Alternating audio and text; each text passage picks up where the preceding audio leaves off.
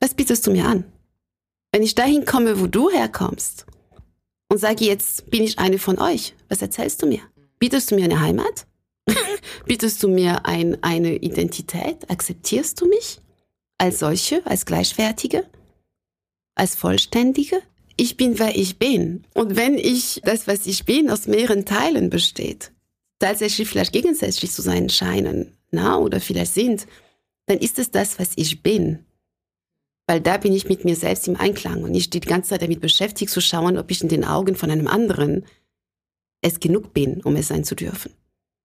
Und diese Augen eines anderen, ob es deine sind aus einem afrikanischen Land oder den sind von einem Deutschen oder von einem weißen Franzosen oder von einem Antiller, der halt eben aus den Inseln kommt und nicht wie ich auf dem Festland geboren wurde und aufgewachsen ist, ist mir vollkommen egal. Ich, nur ich, muss wissen, wer ich bin.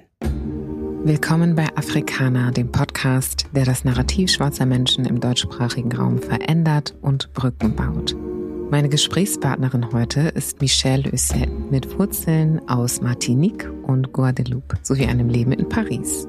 Sie ist als Selbstständige tätig als Sprecherin, Beraterin, Executive Sparingspartner mit einem Fokus auf Vielfalt in Unternehmen. Und mit Michelle spreche ich darüber, was Identität ausmacht, was es bedeutet, als Menschen belastbar zu sein, ob sich gewisse Gruppen hierzulande als Opfer darstellen und wie es ist, als schwarze Frau weiße Geschäftsführer großer Konzerne zu beraten oder auch die Stirn zu bieten.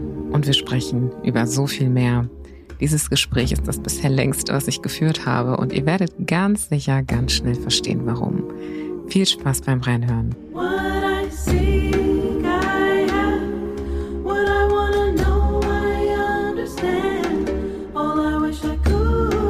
Herzlich willkommen, Michelle. Herr Julie. Schön, dass du da bist. Ich freue mich riesig. Ja, ich mich auch. Wir haben es ja auch ein paar Mal versucht jetzt. und endlich, endlich ist es soweit und auch in Person. Ich bin richtig, richtig gespannt auf das, was wir heute besprechen. Bevor wir loslegen, einmal eine kurze Vorstellung von dir. Wer bist du? Was machst du gerade? Woher kommst du? In ganz kurz und knapp und dann gehen wir tiefer. Wer mich kennt, weiß, dass kurz und knapp gar nicht so easy ist. Ne? also mein Name ist Michelle, Michelle Ossay. Ich bin Französin aus der, aus der Nähe von Paris. Na, meine Familie kommt aus Martinique und Guadeloupe, also eine Antillerin und, und, und Französin, aber letztlich auch ein bisschen Fränkin, weil ich eben mit 20 schon nach Deutschland gekommen bin für mein zweites Studium und 20 Jahre lang in Unterfranken war. Danach zwei Jahre am Bodensee und eben seit acht Jahren in Hamburg und ich immer wieder gefragt werde, warum ich ein bisschen Leoné und so nett sage. Das ist Franken. das lässt sich nicht verleugnen, das passt. Na, Heimaten habe ich einige und dazu gehört es auch und ich war 20 Jahre lang Führungskraft Führungskraft in B2B-Konzernen bei ZF, die machen Getriebe, Stoßdämpfer und dergleichen mit 140.000 Mitarbeitenden mittlerweile. Mhm. Und dann bei der Firma Jungheinrich äh, hier in Hamburg. Deswegen mhm. bin ich nach Hamburg gekommen vor acht Jahren. Jetzt ist die machen Gabelstapler und Logistiksysteme. Also ich komme aus diesen sehr männerdominierten, ingenieursgetriebenen deutschen Traditions Hidden Champions B2B. Mhm. Na? Und ich mag sie, sage ich immer. Und ich habe mich selbstständig gemacht, weil ich eigentlich als Führungskraft immer versucht habe, aus dem Marketing und aus den Transformationsprojekten heraus, die ich geleitet habe, guerillamäßig an der Kultur zu arbeiten. Das ist mir mal besser, mal weniger gut gelungen. Jedenfalls wurde es irgendwann mal sehr anstrengend. Mhm. Und deswegen habe ich beschlossen, das ist das, was ich heute tue. Na? Ich bin Keynote-Speakerin, ich bin Beraterin, Facilitator und Executive Sparringspartnerin für das Thema Kultur, Kulturwandel, aber vor allem Vielfalt in Unternehmen. Also ich werde jetzt genau dafür geholt, das auszusprechen, wo ich damals irgendwie immer eins auf die Finger kriegte, weil das nicht zu meinen Aufgaben gehörte. Mm, okay, wow. Sehr spannend. Was für eine, eine Veränderung oder ein Wechsel auf die andere Seite. ja, absolut. Also ist auch total witzig, ne? weil ich habe das Glück, wirklich das Glück, dass ich während meiner Arbeitszeit mit ganz tollen Leuten zusammengearbeitet habe, also mhm. auch als Dienstleister. Und ich bin tatsächlich auf die zugegangen, als ich beschlossen habe, mich selbstständig zu machen.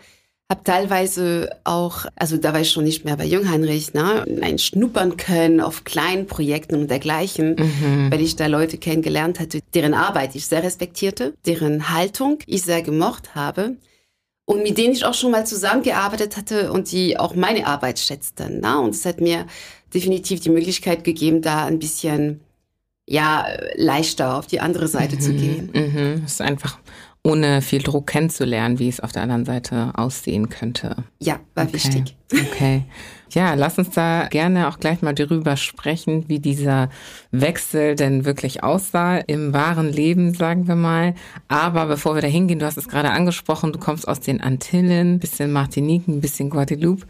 Erzähl uns doch mal, wie ist es, aus Guadeloupe zu kommen, aus der Karibik und dann eben hierher nach Europa mit der Familie? Wie ist das verlaufen? Was kannst du uns da erzählen von deinen Erinnerungen? Ich, ich bin immer sehr, sehr äh, ambivalent, wenn ich bei afrodeutschen ja, Ereignissen eingeladen bin, ne? Mhm. weil ich mich da total damit identifiziere und auf der anderen Seite ganz und gar nicht. Ja, ja. Deswegen bin ich auch so gespannt, weil du so eine sehr ungewöhnliche Mischung mitbringst. Deswegen ist für mich super interessant, wie bringst du diese Puzzleteile zusammen für dich? Ja, danke. Also ungewohnt ist es natürlich in Deutschland.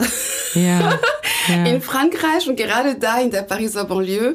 Ich bin eine Banlieusard, na, so, äh, ich sage immer, sehr, sehr liebevoll übrigens aus der, aus der Pariser Bronx. Also komme ich, ist es sehr, sehr üblich. Also, na, Frankreich hat ja diese ganzen Kolonien gehabt, die mhm. Basé-Departements geworden sind, wie ich das immer sage. Ich bin ja ein Produkt des Kolonialismus und der Sklaverei letztlich, na, so. Mhm. Und diese Ambivalenz ist einfach mal da bei uns. Ne? Das heißt, auf der einen Seite definitiv, und ich sage immer, manchmal ein bisschen kämpferisch, ich lasse mir von keinem Europäer sagen, ich sei nicht europäisch genug. Na, ich lasse mir auch von keinem Schwarzen sagen, ich sei nicht schwarz genug. Mm, Aber es mhm. ist halt so, geboren und aufgewachsen bin ich in der Nähe von Paris, weil meine Eltern sich da kennengelernt haben. Ja. Meine Mama kommt aus Guadeloupe mhm. und mein Papa aus Martinique. Und das sind halt diese Überseedepartements von Frankreich, die sind in den ja, spät 60er Jahre nach Frankreich gekommen, als mhm. genauso wie in Deutschland ne, Arbeitskräfte gebraucht worden sind und so weiter. Uns auch nie erzählt von den oder sehr wenig von den Frustrationen, die sie erlebt haben damals. Ne? Mhm. Also das, die habe ich tatsächlich wirklich entdeckt durch einen, Film, einen Dokumentarfilm, das rauskam. Puh, das heißt Bumidom, ähm, das kam raus irgendwann mal in den 2000er Jahre, glaube ich. Mhm. Ich weiß es nicht mehr so genau. Und das ist ein, ein Dokumentarfilm, der erzählte, wie die Menschen oder die jungen Leute auf den Antillen rekrutiert worden sind, direkt von dort aus, na, wie die jungen Leuten, also quasi rausgesaugt worden sind aus den Antillen, muss man auch dazu sagen. Und äh, das Ganze mit One-Way-Tickets, das Ganze auf riesigen äh, Schiffen, wo sie natürlich unten auch wachen, also na, nicht so toll von der Sache her. Und also meine Eltern ähnliche Strukturen wie zu Sklavereizeiten auch irgendwo, ne? Ja, wir sind ja, äh, ähm, das waren ja einfache Tickets, die sie bekommen haben, ne? diese One-Way-Tickets. Mhm. Ich will es ja nicht komplett verteufeln tatsächlich. Ne? Ja. Ich glaube, das hilft uns auch nicht. Also ja. ich glaube, dass es wichtig ist, die Geschichte, also ich würde nicht sagen zu akzeptieren, sondern sagen, das ist halt die Geschichte. Zu verstehen so, vielleicht. Und zu verstehen. Mhm. Und ich glaube, also ich persönlich äh, sag, ich weiß noch, wie ich einem Kollegen gesagt habe, also die Antillen, die französischen Antillen, weil er meinte, die haben viel besseren Lebensstandard als die Inseln drumherum, dank Frankreichs, gell? Und ich sagte, äh, sorry, wenn du jetzt gerade erwartest, dass ich dir Danke sage, ähm, mhm. hast dich geschnitten, ne? Weil ich bin Französin, ich bin Antillerin, na, ich bin eine schwarze Frau. Und dass die Antillen heute Arbeitslosengeld bekommen, ein, ein, also genau das gleiche, die gleiche gesundheitliche Versorgung, na, wie in, wie in Frankreich, mehr oder mm. minder, und so weiter. Das ist kein Geschenk gewesen, gell? Mm. Mm. Das war auch nicht die gute Absicht dahinter. -hmm. Die Menschen, die dort ursprünglich waren, die sind fast komplett vernichtet worden. -hmm. Die Menschen, die heute dort leben, unabhängig von denen sowieso aus der Metropole, sind Leute, die verschifft worden sind als Sklaven, na, und deren Wurzel man verwischt hat, man die gemischt hat und so weiter und so fort. Ne? Keine mhm. eigene Sprache mehr und so weiter. Und die Geschichte und die wirtschaftlichen Interessen haben dazu geführt, dass es irgendwann mal, wie heißt das, vom Status von Kolonien eben zum Status von Departement geworden ist. Aber da gibt es zu keinem einzigen Zeitpunkt Dankbarkeit mhm. zu zeigen. Auf der anderen Seite, es ist meine Identität. Ja. Na? Also wenn ich, ich bin mal, ähm, es war, ich weiß nicht mehr welche Fußballwelt oder Europameisterschaft, das interessiert mich so wenig. Aber wenn es halt eine nette Finale gibt, bin ich dabei, gell? Und, ähm, und ich, Frankreich hat gewonnen, es war in Deutschland. Und wir waren mit, mit Franzosen halt unterwegs, auch eine andere schwarze Französin. Und da hat ein, ein deutscher Mann, der uns gesehen hat, no, gemeint, also wie ihr da mitfeiern könnt, dass Frankreich äh, gewinnt bei dem, was Frankreich euch angetan hat. Mm. Erstmal würde ich den also ich habe ihn ignoriert, ich war gut drauf. so, aber hätte ich den sonst gefragt, woher der die Überheblichkeit nimmt, mir zu sagen, was ich zu fühlen habe, mm. so und wo ich mich zugehörig zu fühlen habe. Und zum anderen, ja klar, ist dieser Teil da, ne? Und mit mit allem, ich würde es nicht Ressentiment nennen, aber einfach mal diese Kenntnis und das natürlich das Unverständnis, auch das Unverständnis für das, was bis heute, also der Einfluss von den europäischen Ländern auf den afrikanischen Ländern, der Einfluss von Frankreich auf den Antillen, die Tatsache, dass die Antillen immer noch nicht Industrie und so weiter aufbauen konnten, dass die Produkte so überteuert sind, weil mhm. die alle aus Frankreich kommen, dass der Großteil der Wirtschaft den ehemaligen Kolonialfamilien immer noch gehören. Mhm. Also da gibt es mehr als genug Gründe, um, um revoltiert zu sein. Ne? Auf der anderen Seite, wenn ich oft, ich war in den Ferien von, von 18 Monaten alt bis 12 Jahren alt, jeden Sommer bei meiner Großmutter auf Martinique. Ne? Also ich kenne es als Kind ja. recht gut. Aber als Kind kenne ich es auch, dass ich dort ankomme und meine Freunde dort habe, na, die anderen Kinder und so weiter dass die die ganze Zeit irgendwie ihre Schuhe wegverstecken, sobald die Eltern sich umgedreht haben, weil die überhaupt nicht aushalten können. Na? Und die Eltern sagen, du musst die Schuhe aber anziehen. Und ich versuche es und sage, es tut weh. es geht ja gar nicht. Und wie die Kreol sprechen als Kinder und ich es zwar verstehe, aber ich konnte es nicht sprechen. Das heißt, mhm. dieses klare Gefühl von, du bist da nicht hundertprozentig Teil davon, du bist dort aber auch nicht hundertprozentig Teil davon. Und jeder möchte allerdings, dass du noch mehr behauptest, dass du dazu gehörst, ne, dass du das beweist, weil also wenn du schon aus der Metropole kommst, musst du dann ganz stolz sagen, ich bin Antilerin. Und wenn du in Frankreich bist und schwarz bist, musst du ganz stolz sagen, ich bin Französin aber, mhm. ne, so. Und wenn ich teilweise auf Afrikaner stoße, die möchten, dass ich denen sage, ich bin schwarzer, als ich Französin oder Antilerin bin. Und ehrlich, das bin alles ich. Ja. Ich muss keinem nachweisen, was ich mehr oder weniger bin, weil das bin alles das bin ich. Alles du, ja, wow, genau. spannend. Ich merke also, du siehst den Tatsachen ja schon auch ins Auge, die Absolut. passiert sind, aber es ist kein Anlass für dich, diese Dinge zu vergrößern, als sie sind oder zu verkleinern als das, was sie sind. Ja, also du nimmst sie eben so, wie sie sind und machst dir da auch die Gedanken zu. Ja, ich finde es auch sehr gut, dass du das gleich angesprochen hast mit hm, wir wollen jetzt hier nicht den Teufel an die Wand malen, so nach dem Motto, die wurden hierher verschifft in dieser Bumidom-Zeit.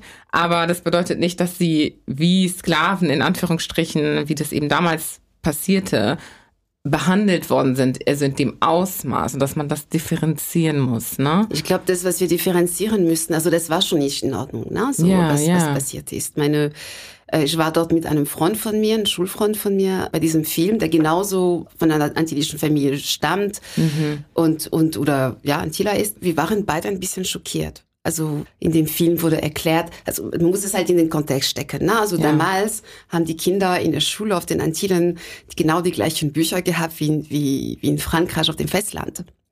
Also ich war sehr überrascht, als ich nach Deutschland kam. Ich habe ja eine Tochter, die in wenigen Tagen 30 wird. Ne? Mhm. Und äh, als äh, Gladys in, in, in Bayern eben ne, so in, auf, die, auf die Schule ging, war ich sehr, sehr überrascht, dass die Bücher landesbezogen waren. Also ich wusste schon, dass Deutschland ne, so äh, föderal ist, aber dass sogar die Landeskundebücher und so weiter und so fort total angepasst waren. Mhm. Bei uns früher, also zu der Zeit von meinen Eltern, war das so, dass die dass auf den Kolonien oder in den neuen Überseedepartements, äh, weil Frankreich ein sehr zentralistisches Land ist, äh, die Bücher, die Schulbücher sind die gleichen in Paris wie in Marseille, na? Und die sind aber auch die gleichen in Paris, Marseille wie in Fort-de-France. Hm. Das heißt, die Bücher, mit denen unsere Eltern groß geworden sind, besagten unsere, ja. unsere Vorfahren die Gallier mehr oder minder. Ne? So, also und die Republik und, na, und so weiter und so fort. Das heißt, das, was sehr schön dargelegt wurde in diesem Dokumentarfilm, der sag mal so die Wahrheit erzählt hat, ich habe es nicht in Erinnerung, dass es mit Ressentiment oder ganz, ganz böse war. Also es ging, ich glaube, es ging darum, na, die Geschichte zu vermitteln. Zu zeigen, ja. Genau. Hm. Was der sagte war, die Leute sind nach Frankreich gekommen, wurden rekrutiert, weil Frankreich Hilfe brauchte, na, also Arbeitskräfte gebraucht hat, mhm. weil es mhm. dort eine Zukunft gab und so weiter und so fort. Und weil sie auch dachten, auch sie können ihren Kindern eine bessere, eine bessere Zukunft, ähm, äh, Education, also Bildung, Schulweg, ja. ne, so mhm. Schulweg geben. Und dann kamen sie dort an und merkten, also einen Job kriegten sie. Jobs gab es mehr als genug. Meine Mama sagte, wenn ein Arbeitgeber mit dir nicht richtig gesprochen hast, hast du dem gesagt Tschüss und bist einfach mal die Straße weiter und hast den nächsten Job gefunden. Mhm. Und meine Mutter war jemand, der oftmals jemandem Tschüss sagen konnte und sie hatte echt Charakter. Meine Mama gibt's leider nicht mehr. Aber wenn es um das Thema Wohnung ging, mhm. war das schwieriger. Na, mhm. In dem Film wurde dargestellt, dass es sowas wie Verbote gab zu kochen, weil das Essen so komisch roch. Mhm. Na, also solche Dinge.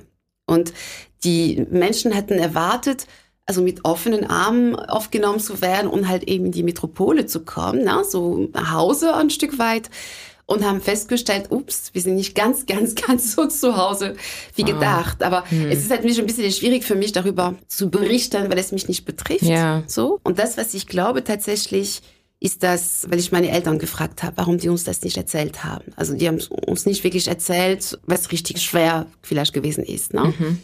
Und die sagten, naja, wir hatten einen Job, wir hatten die Möglichkeit, für unsere Kinder eine gute Zukunft aufzubauen. Wir hatten es immer besser, Stück für Stück. Na? Warum sollten wir euch dazu erziehen, dass ihr unzufrieden seid? Okay. Ihr hattet das heißt, ja was. Na? Alles, was ihr brauchtet. So. Und deswegen, ihr, ihr brauchtet jetzt nicht noch negative Gefühle, sag ich mal. Ähm ja, also das wurde nicht, zumindest nicht, ich will nicht, dass es so klingt, als ob, als ob meine Eltern da total, äh, äh, wie nennt man das, so angepasst waren, weil das sind sie definitiv nicht.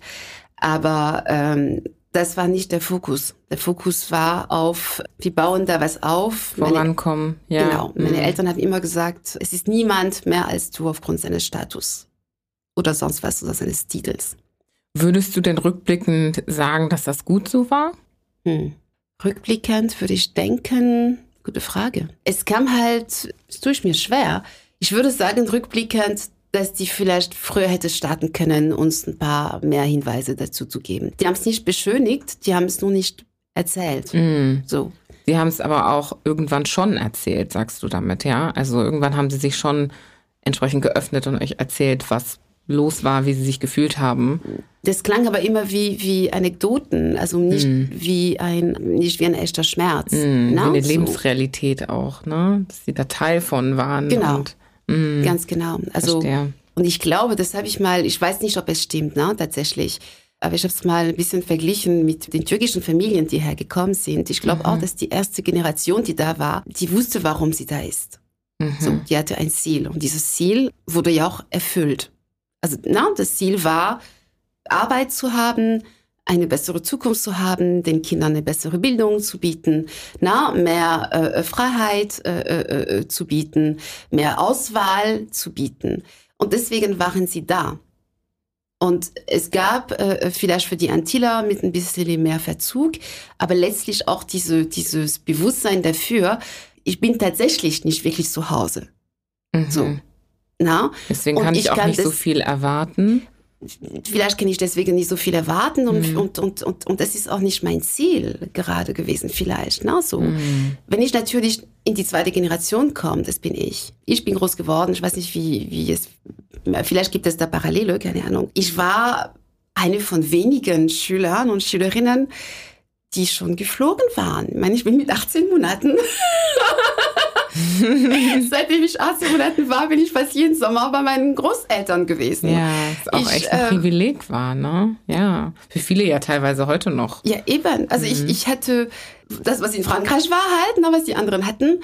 Aber wir hatten auch die Musik und wir hatten das Essen und wir hatten die riesigen Familienfeiern und wir hatten eben die Antillen. Also die, die, für mich, die Antillen waren, es war nur ein Mehrwert. Mhm. Ich hatte etwas, was die anderen nicht hatten.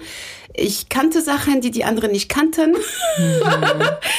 und abgesehen davon, da wo ich groß geworden bin, waren wir definitiv nicht in der Minderzahl. Ne? Also mhm. insofern war das Thema gar nicht so extrem präsent. Mhm. So, ne? Eine gute Ausbildung, meine Schwestern haben genauso studiert wie ich.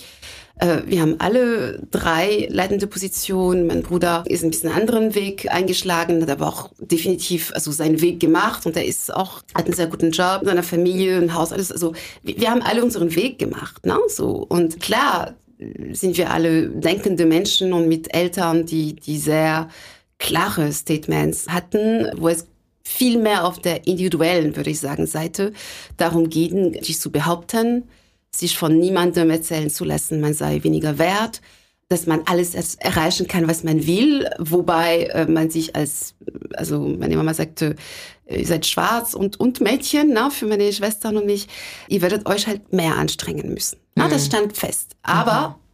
ihr werdet alles, ihr werdet alles werden können, was ihr wollt. Mhm. Es ist euch nicht geschuldet, es ist euch nicht, wird euch nicht geschenkt werden.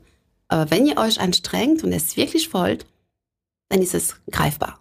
So. Mhm. Und meine Eltern sagten immer, das ist, also für meine Eltern war es sehr wichtig, dass wir darauf acht geben, dass man uns, ich mag dieses Wort respektiert, im Zusammenhang mit Banlieue nicht immer so gern, aber das war wichtig. Also mhm. es war mhm. wichtig, dass wir niemanden, egal wie, mit uns reden lassen. Mhm. Na? Kommunikation auf Augenhöhe eben. Absolut. Ne? Mhm. Und du sagst gerade, ihr wart nicht in der Minderheit. Also das meinst du im Kontext von den, vom Banlieue oder von deinem Leben in Frankreich im Allgemeinen? Äh, Im Kontext von der Banlieue. Also okay. ich bin ja in Pariser Vorort groß geworden. Wo es, also ich glaube, damals war es sogar die Stadt in Frankreich mit der größten Anzahl an unterschiedlichen Nationalitäten oder Herkünften. Okay. Wow. wow. so. Und also insofern war das jetzt nicht unbedingt die Besonderheit. Ne? Es waren viele Araber, Afrikaner, Juden, alles Mögliche. Ne? Mhm. Ne? So. Und alle aber auch miteinander oder jeder so in seinem Eckchen?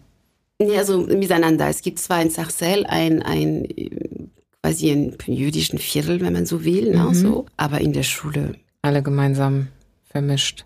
Genau, also mhm. so habe ich es jedenfalls in Erinnerung. Das mhm. Einzige ist, was Jungen, also meine Eltern, meine Mutter, ich glaube, sie hatte eine Stoppuhr und die wusste genau, wie viele Minuten wir brauchen von der Schule nach Hause. also und wir durften nicht rumhängen und hm, hat gut äh, auf euch aufgepasst. Da, da wurde da. drauf mhm. abgegeben, dass wir nicht rumhängen. Die Schule war immer das Wichtigste. Also weil das halt eben der Weg war. Ne? Mhm. Und ich glaube tatsächlich, dass es schwierig wurde ab der dritten Generation wirklich. Mhm. Weil die dritte Generation noch mehr als wir erlebt es, dass sie da geboren wurde, dass sie äh, teilweise, weil wir als Eltern Kreol nicht mehr sprechen oder, oder nicht zu Hause sprechen, also wir verstehen es, aber wir sprechen es nicht, vielleicht nicht mit den Kindern, ist natürlich auch diese Zugehörigkeit und auch der, der, der, der Bezug zu den Antillen erstmal, sagen wir so, mehr mittelbar gewesen als unmittelbar, ne, so. Mhm.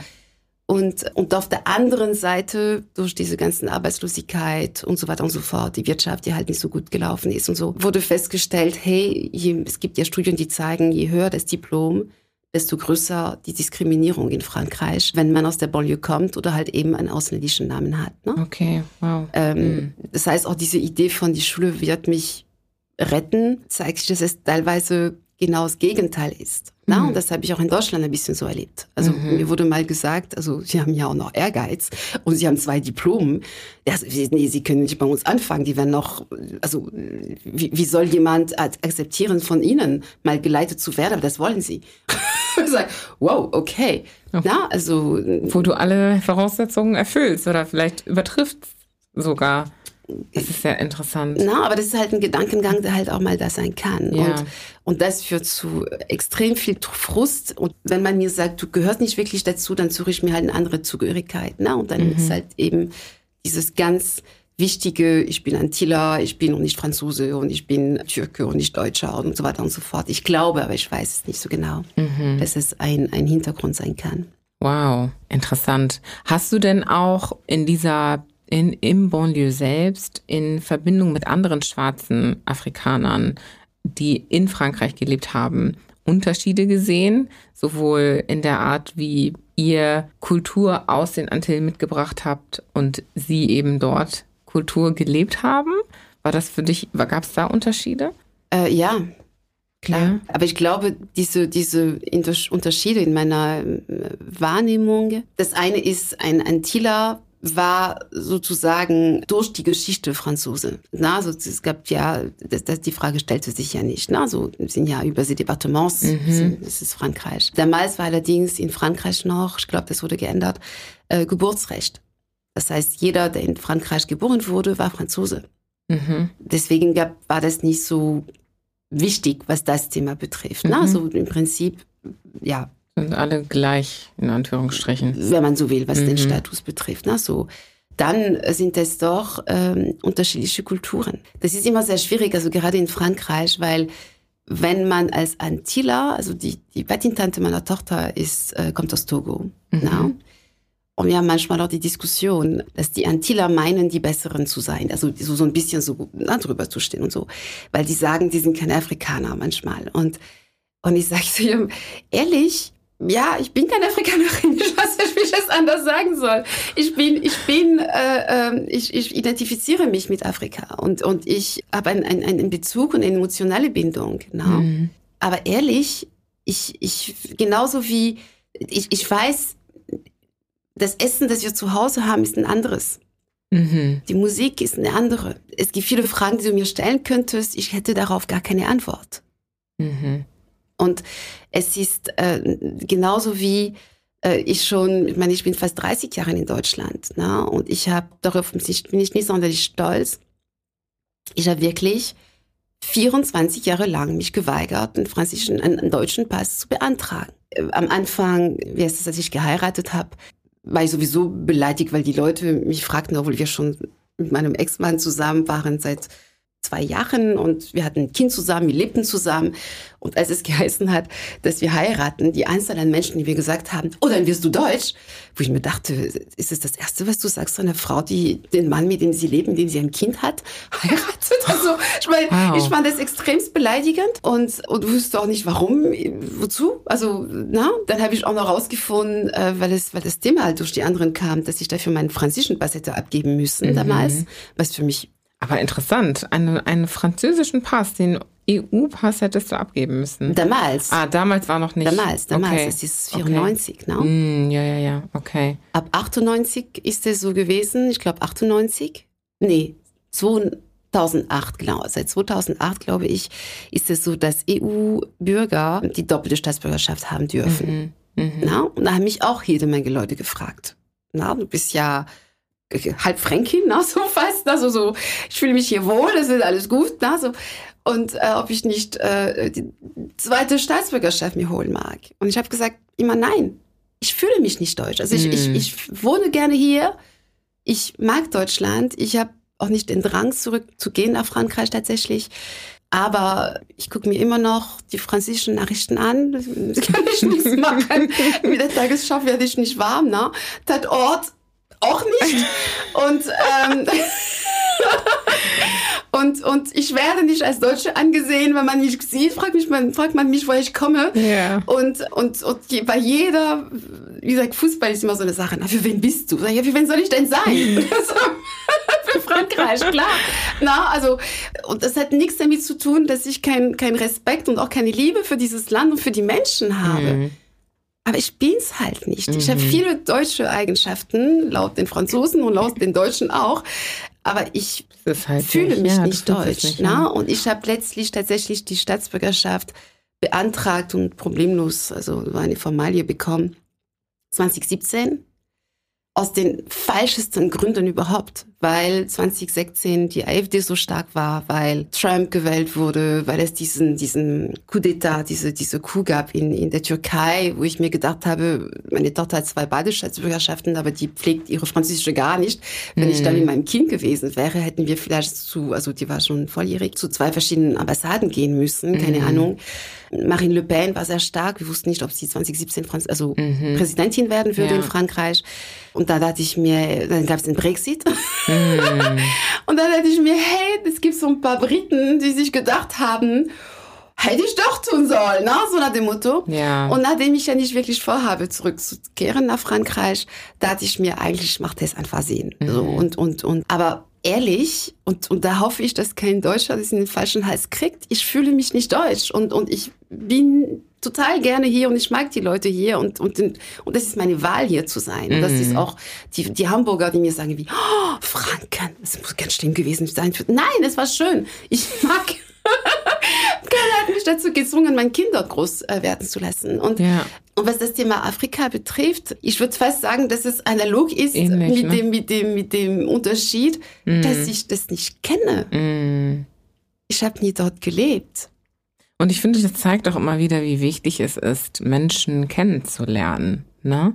Weil wir so oft so wenig Informationen haben und basierend darauf diese Fragen stellen, Entscheidungen treffen, Annahmen haben. Und wenn man dir zuhört, dann weiß man, dass natürlich kannst du da jetzt nicht irgendwie direkt diese eine klare Antwort geben bei so einem Fußballspiel oder was, ja.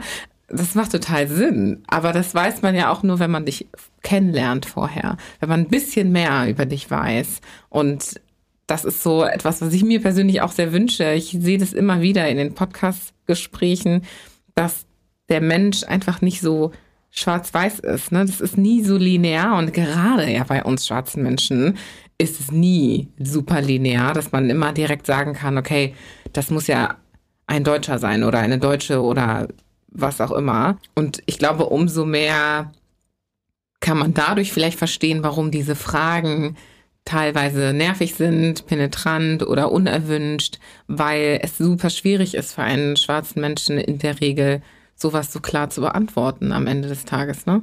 Und du hast dich ja aber auf der anderen Seite auch sehr viel mit diesen Thematiken beschäftigt, wie ich heraushöre. Und das ist ja auch wieder etwas, was man nicht weiß, es erst dann, wenn man dich kennenlernt und weiß, okay, du hast es getan, du hast diese Gespräche geführt mit deinen Eltern. Es gibt Menschen, die haben das nicht getan und wissen entsprechend auch nicht mehr über ihre Herkunft, ihre Wurzeln und so weiter und könnten diese Fragen vielleicht deswegen nicht beantworten oder würden sie nicht beantworten wollen aus diesen Gründen. Ne? Du sagtest gerade, ich hoffe, die ein weißer oder deutscher Mensch, der mir zuhört, nimmt mir das nicht übel, aber ich hoffe, dass ein weißer oder bio-deutscher Mensch, der uns zuhört, dadurch vielleicht einfach mehr versteht, in welche Richtung solche Gespräche vielleicht eher gehen sollten und dass es vielleicht in allererster Linie die Personen kennenzulernen. Ne? Ich glaube, es geht in erster Linie, also ich finde uns allgemein betrachtet als Menschen ne, äh, sehr übergriffig. Mhm. Und ähm, ja. wir neigen dazu, die, die, also nicht nur zu werten, mal grundsätzlich, ne, sondern alles in, in Verbindung mit uns selbst zu setzen. Anstelle ja. dessen, sich zu sagen, also erstmal ist jeder Mensch eine Identität. So. Und die Frage ist, wo liegt deine Identität? Und wenn ich, ich hätte mit einem Mann, den ich wirklich sehr, sehr, sehr gern gehabt habe, der ist leider verstorben, sehr panafrikanisch unterwegs, ne? so der mhm. Panafrikanismus, und kannst vorstellen, ne? Panafrikanismus und mit mir aus den Antillen, das waren ja feurige Gespräche. so. Uh, wäre ich gern dabei gewesen. genau.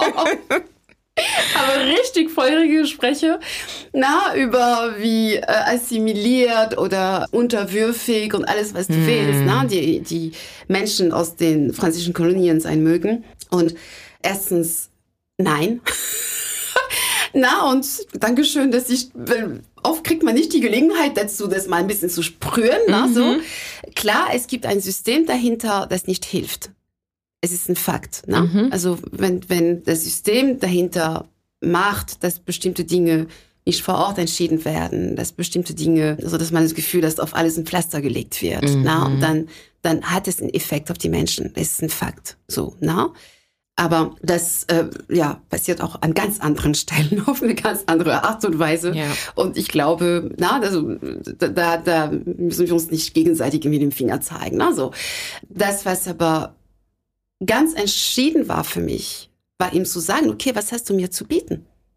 Wenn mhm. ich dir jetzt sage, ich bin eine echte schwarze Frau, also bin ich keine Französin mehr.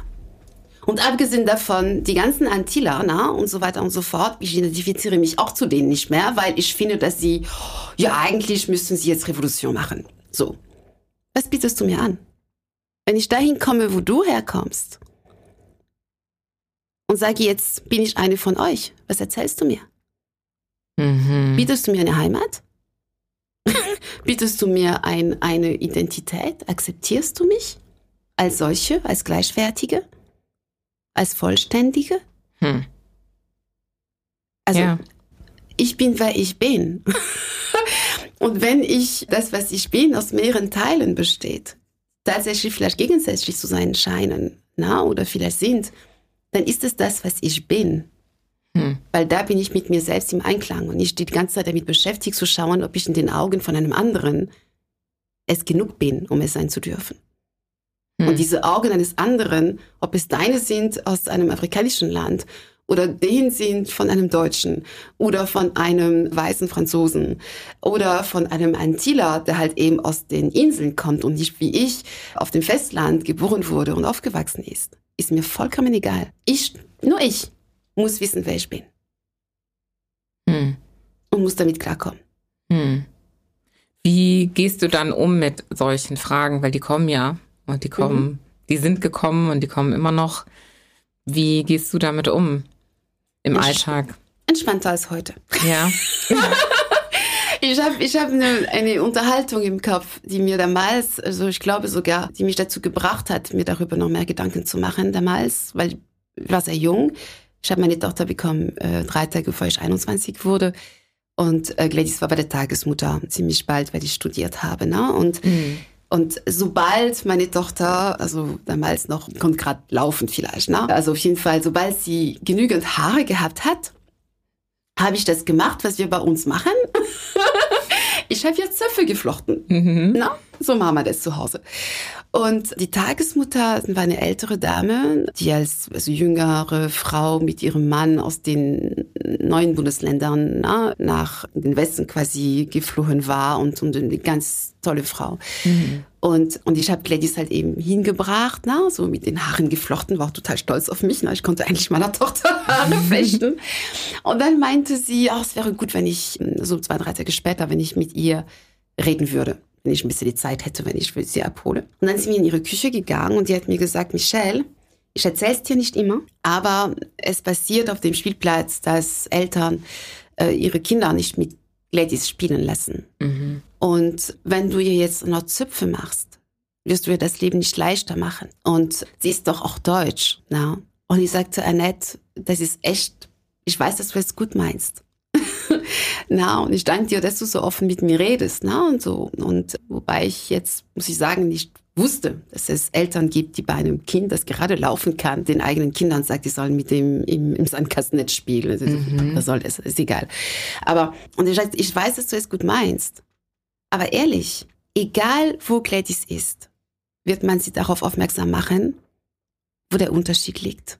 Wenn ich als Kind in Frankreich, also na, in einer anderen Ecke war, wurde ich gefragt, ob ich Antillerin bin oder Martinique oder Guadeloupe oder, oder Afrika oder sonst wie. Ne? So, wenn ich auf den Antillen war im Urlaub, haben die Leute sofort gemerkt, dass ich nicht den gleichen Slang habe mhm. und haben mich auch gefragt.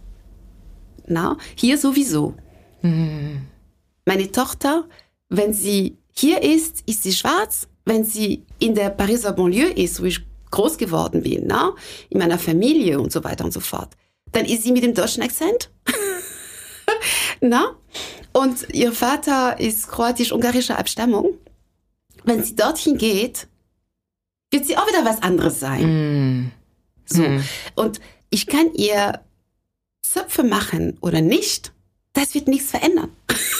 Wow. Das Einzige, was wichtig ist, ist, dass sie weiß, wer sie ist. Mm. Das ist das Einzige. Das Einzige, das wichtig ist, ist, dass wenn jemand ihr sagt, trickige Schwarze, die vielleicht traurig ist, dass sie, dass es beleidigt wurde oder sonst wie, aber dass sie weiß, gegen nichts auf dieser Welt würde ich meine Hautfarbe austauschen. Und ich weiß genau, dass sie nicht dreckig ist. Das, das ist doch das, worum es geht. Mhm. Und gegen nichts auf dieser Welt würde ich meinen deutschen Akzent irgendwie äh, austauschen oder komplett ablegen, weil ich weiß, dass er was mit mir zu tun hat. Mhm. Das ist, das ist doch, ich glaube, das ist das, worum es geht, dass wir zu dem, das ist das, was ich von meinen Eltern gelernt habe, dass wir zu dem stehen, was, was wir, wir, sind. sind. Ja. Und Wachsen, nicht leugnen. Lernen, mhm. aber äh, immer wissen, wer wir sind und den Mut haben, das zu tun, was wir für richtig halten und uns selber treu zu sein. Mhm. Na? Und weil es gibt immer Leute, also wirklich, egal aus welchen Ecken, mir ist es immer rätselhaft, warum Menschen immer so viele Nachweise und Beweise dafür benötigen, dass man, um sie zu akzeptieren, sollte man die nachahmen oder, oder, oder versuchen irgendwie so zu sein wie sie oder sich nicht abgrenzen, was bestimmte Sachen betrifft. Da kommen wir wieder dahin, was zu dem, was du vorhin gesagt hast, nämlich, dass die Menschen, wie Menschen an sich immer von uns selbst ausgehen, ne? Und diese Denke, bestätigt das ja im Prinzip, ne? So, die sollte vielleicht eher so sein wie wir, damit sie keine Probleme hat, durch, und durchs Leben zu gehen, weil so sind wir und wir haben keine Probleme. So, ne? In der Hinsicht zumindest. Oder wir haben Probleme. und es geht ja gar nicht, dass jemand meint, dass er sich nicht damit identifiziert, was für Probleme wir haben. So, ja. Oder so, richtig. Aber genau, das ist es, ne? So, es geht von uns aus. Das ist eine ganz, ganz hohe Self- Orientation, nenne ich das mal. Mhm. Und es ist so tief ja in uns, in uns verankert. Wir denken da ja gar nicht mal drüber nach, ne? Dieses selbstzentrierte Denken. Aber würdest du sagen, dass das, und das höre ich ja auch ständig, dass das in weißen Menschen viel stärker ist als in schwarzen Menschen, einfach historisch bedingt? Hast du das so auch beobachtet? Sei mal so, die, die, die weißen Menschen aufgrund von meiner Hautfarbe sind so sehr damit beschäftigt, irgendwie herauszufinden, wo, wo das Delta ist. Also mm, mm -hmm. ich habe ja so, so eine Keynote gemacht ne, über das Thema, woher kommen sie. Ne, so. Mhm. Und was ich ein bisschen, ich bin ja Speakerin, bisschen lustig gemacht. Sagen, nee, nee, nee, also ich meine nicht, wo sie geboren, sondern äh, wo, wo, wo kommen denn ihre Eltern her? Ne? Yeah. So, und nee, nee, nee, ich meine ihre Staatsbürgerschaft. So. Und also im Prinzip ist die Frage dahinter, wieso bist du schwarz? Na, weil du, du das, geht, das, das passt was nicht zusammen. Ne? Wir sind französischen yeah. Akzent, aber du bist vielleicht auch gerade in irgendeinem so Netzwerk, na, wo, wo es davon ja nicht so viele gibt und so. Und eigentlich ist die Frage, bist, warum bist du schwarz? Das, ist, das ist mhm. eigentlich das, was sie beschäftigt in dem Moment. Und ich glaube, dass das dass da eher die, die Suche nach diesem Delta ist. Hm. Na, was, was, was stört im Bild? Was nicht, was, was passt hm. da nicht Wo ist der Standard? So. So, ne? ja, ja. Genau, was ist, was ist, was ist das, was nicht ins Bild passt? Hm. Ne? So. Von anderen Schwarzen wird zum Teil, also das ist jetzt, wir wollen nicht verallgemeinern ne? und so ja. weiter, aber wie du sagst, also bezogen auf Deutschland jedenfalls, habe ich ja eine außergewöhnlichen Geschichte. Wir sind ein Paar in Hamburg, also wir sind nicht alleine, aber das stimmt schon. Ne? Also dieses, die, dieser, dieser Oberbegriff Afrodeutsch ist halt ein bisschen schwierig, ne? so also zum Teil für, für, für uns, weil ja. wir nicht auch die Geschichte, äh, auch wenn die Eltern in der gleichen Generation hergekommen sind und so weiter, es ist trotzdem eine andere Geschichte, weil der Hintergrund ein anderer war, weil mhm. man na, quasi, wie ist das, ein anderes Selbstverständnis, eine andere Identität da hat und, und gerade die sind groß geworden, ohne wirklich den, den, so einen schmerzhaften Unterschied zu machen. Mhm. Der kam später, als man da war. Mhm. Na, so. Und ich glaube, das macht einen Unterschied in der Art und Weise, wie wir. Von welchem Punkt man ausgeht. So, ne? genau. Mhm. Na, also mhm. das ist, die kommen aus dem gleichen Schulsystem in Frankreich, na, so, und, oder wie auf dem Festland. Und deswegen ist es, ist es da, glaube ich, auch eine andere, andere Geschichte. Na, also die, wenn ich jetzt nochmal gerade was Behörden betrifft, na, es ist mir schon mal passiert, na, ob ich Migrationshintergrund habe, da bin ich auch total überfragt jedes Mal. Also ich, äh, ich glaube nicht. Also jemand aus, ich, keine Ahnung, ja. jemand, aus den französischen Antillen kommt und EU-Bürger ist, Migrationshintergrund, aus deutscher Sicht gesehen, glaube ich nicht. Na, also das ist, also, weißt, also das ist, das ist ein anderes hm. Selbstverständnis, das man natürlich ja. hat in dem ja. Moment auch. Na, das ist auch eine andere Geschichte, weil die meisten Leute aus den Antillen, die ich kenne, die hier leben, sind in Frankreich geboren worden und aufgewachsen. Mhm. Mhm. Und sie sind nicht mit 14 nach Deutschland mit der Familie. Mhm. Na, also, oder, oder als Kinder oder haben Geschwister, die teilweise auch in, in Afrika wie es normal geboren worden sind und groß geworden sind. Also, das, das, diesen Bruch haben wir nicht in, in diesem Sinne. Na? Ja. Das macht einen Unterschied mit dem eigenen, was das eigene Selbstverständnis betrifft, ja. definitiv. Ja. Na? Ja. Und da ist tatsächlich, habe ich das so kennengelernt, dieses, wie gehören wir zusammen? Dieser, dieser Wille, das mehr zu betonen. Also, na, wie wir zusammen gehören. Aber auch trotzdem schon auch mit dieser Idee, Ja, nee, also das, das legitimere Schwarze ist in Afrika. So. Ja, ja, ja, das ist ultimativ da landen genau. muss am Ende. Ja, ja. So. ah, herrlich. Ja, wow. Also sehr, sehr spannend. Du hast es gerade gesagt, die Geschichte macht's, ne? Also wenn du eine sehr lineare oder sehr, sehr vorhersehbare Vergangenheit hattest, dann macht es, glaube ich, eher Sinn, so diesen Standard zu suchen, glaube ich. Also dieses Delta, was du sagtest, ne, das ist ja bei weißen Menschen oft der Fall, dass du sehr leicht über Generationen hinweg sagen kannst, was der Standard gewesen ist, was normal war. Und bei schwarzen Menschen ist das häufig einfach nicht der Fall, wenn sie nicht in Afrika leben und immer schon dort gewesen sind, so, ne? Und selbst wenn sie dort gelebt haben, immer, haben sie ja auch zum Teil den ganzen äh, Teil von Sklaverei in der Geschichte auch mitbekommen. Das heißt, da gibt's auch wieder einen Bruch, den es ja in der weißen Gesellschaft globalen Gesellschaft, Gesellschaft so ja nicht gab, wo gewisse Dinge auch verloren gegangen sind, die du nicht mehr irgendwie zusammenbringen kannst mhm. oder nur sehr schwierig zusammenbringen kannst, ne?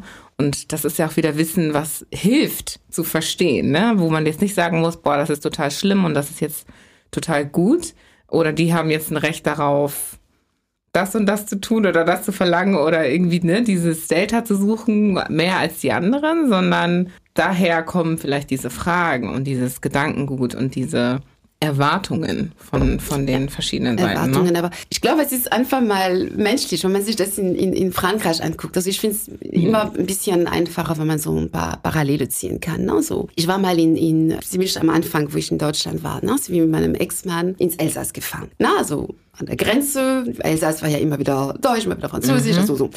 Und ich habe mich echt gefreut, weil ich, weil ich noch nie da war und ne, eine Region von Frankreich, die ich nicht kannte. Bin erst mal dort angekommen und war so ziemlich äh, wie kann man das sagen, als Französin, no, ne, meinem Franzosenstolz, den gibt's auch in Schwarz, ja. gell? Also, wie ist das, das, da die ganzen Aufsteller mit den Rezepten, also mit den Menüs, die waren fast komplett auf Deutsch. Mhm. Komplett, also die, die Elsässer waren auf Deutschland irgendwie, also da wo wir waren zumindest, ausgelegt. Ne? Und ich dachte, ich komme nach Hause und darf übersetzen für die anderen und so. Nix. Dann sprachen die auch noch alle Deutsch, na, so in den, in den Kneipen. Und dann habe ich ziemlich schnell fest, festgestellt, wenn ich Französisch rede, sind sie weniger freundlich. Also habe ich mit den Leuten Deutsch geredet. Also in meiner Erinnerung natürlich jetzt, keine Ahnung, 25 Jahre später oder, oder mehr, ist es natürlich jetzt ein bisschen pauschalisiert, sicherlich. Ne? Aber das ist das, was ich auf jeden Fall aus diesem, aus diesem einen Tag im Elsass zum Flammkuchenessen behalten habe. Ne? Mhm. Das, das ja, das irgendwie so die, also ich habe die Verbindung zu, zu Frankreich emotional nicht so richtig gespürt in dem mhm. Moment. Ne? Wir haben natürlich die, die, ich finde es immer sehr faszinierend, diesen, diese Lokal Lokalstolze oder so. Mm. Das ist in Deutschland sehr stark ausgeprägt. Das kenne ich nicht aus der Pariser Banlieue. Das kenne aber bestimmt die aus der aus der Bretagne oder die Basken oder, oder Korsika oder so. Das kenne ich aus, aus der Pariser Umgebung in dieser Form nicht, als ich danach äh, eben unter Franken, na, ich bin Franke Danke und so. Und äh, es gibt Aufkleber, auf denen das steht. Und ähm, okay.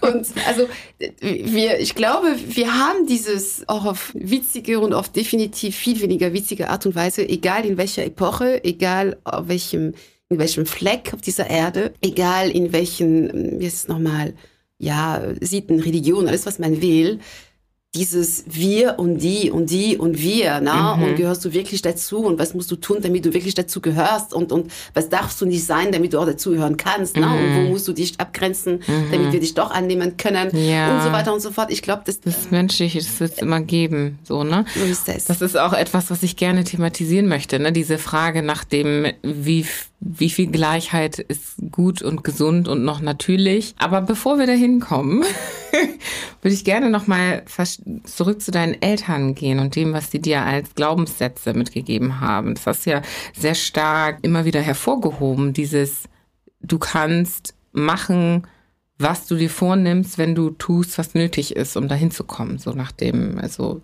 nach meiner Zusammenfassung, ne? Würdest du das denn hundertprozentig so auch unterschreiben? Also findest du, dass da nicht irgendwie noch äußere Einwirkungen ein Teil, eine Rolle spielen auch? Also ich denke, dass meine Eltern sind, sind echt alles außer naiv. Ne? Mhm. Und ich glaube, jetzt als erwachsene Frau, dass sie das, dass sie, dass sie sehr stark darauf geachtet haben, dass wir ein hohes Selbstwertgefühl haben und dass wir in uns glauben. Na, weil wenn du das selbst nicht tust, ist es schwierig.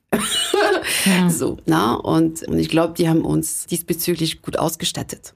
Mhm. So, in meinen Keynotes, also ich habe eine Keynote, wo ich das auch insbesondere thematisiere, wo ich erkläre, das ist das, was meine Eltern uns beigebracht haben. Meine Mama ist eine wunderschöne, große, starke Frau, na, so gewesen, mit, mit echt Temperament, na, und, und kein Blatt vom Mund und so. Also eine wunderschöne Frau, eine eineinhalb Köpfe größer als ich. Also, mhm. und wie ist das? Mein Vater war Gewerkschaftler, na, der hat bei Alstom gearbeitet. Alstom, wie heißt ein riesen Metallurgie, also na, Unternehmen. Äh, ich habe immer gesagt, mein Papa schweißt CGWs zusammen.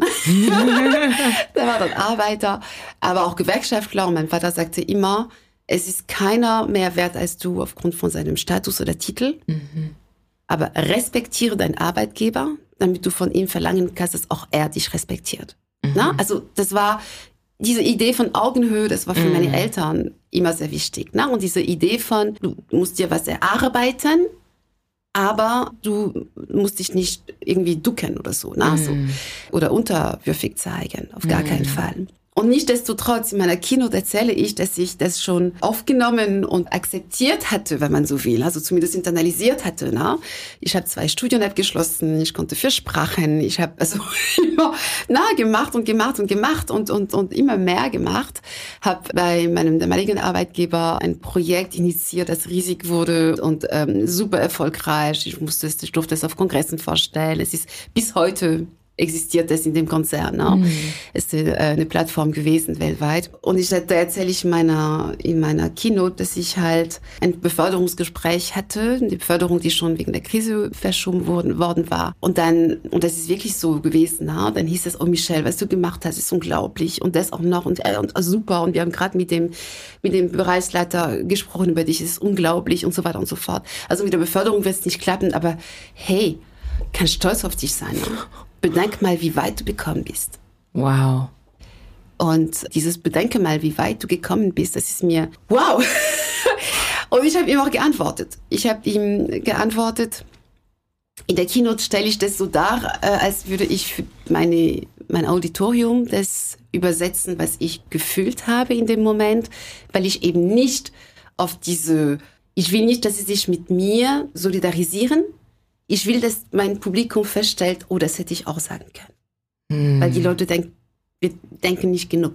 Mhm. Und wir merken nicht immer, wie unsere Bias ist, das, was wir tun, das, was wir denken, was wir entscheiden, gerade als, als ja, Führungskräfte oder Leute, die Macht haben über andere, was es mit uns macht.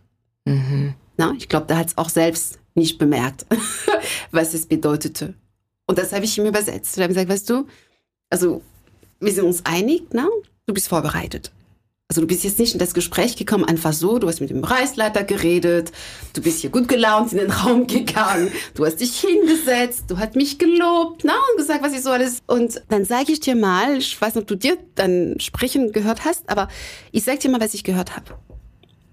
Ich habe gehört, Michelle, wärst du ein weißer Mann von einer Akademikerfamilie, die selber aus der richtigen Ecke von Paris stammt.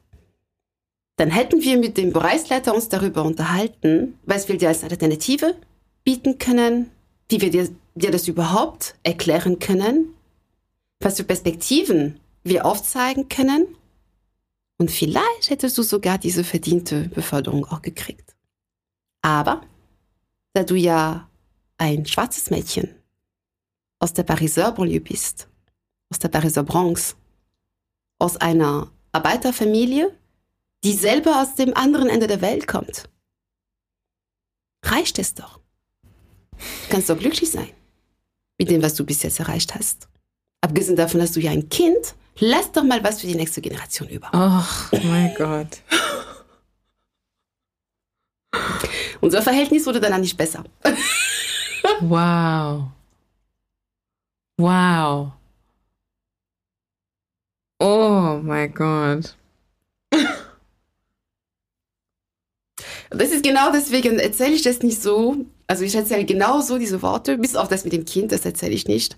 Und ich sage, ich erzähle euch, was ich gefühlt habe und nicht, was ich gesagt habe, hm. weil Betroffenheit bis zu diesem Punkt bringt nicht in die Handlungsfähigkeit. Ja. Was ich will, ist nicht, dass die Leute sich sagen, wie konnte er nur, sondern dass die sagen, oh, also ich wäre selbst nicht darauf, also ich hätte, das wäre nicht meine Interpretation gewesen, beziehungsweise ich hätte mir dabei gar keine Gedanken gemacht und vielleicht habe ich sogar schon mal gemacht. Und, yeah. und ähm, damit man sich selbst erwischt. Also alles, was ich tue als Keynote-Speakerin, als, äh, als, als äh, Beraterin, was das Thema, wie arbeiten wir miteinander, wie, wie, und, und Vielfalt ist für mich nicht nur die Hautfarbe und Geschlecht, ne? das ist wirklich auch Quereinsteiger, das ist auch, also alles Mögliche, ne? wo wir uns doch schwer tun, obwohl wir meinen, dass wir so offen sind.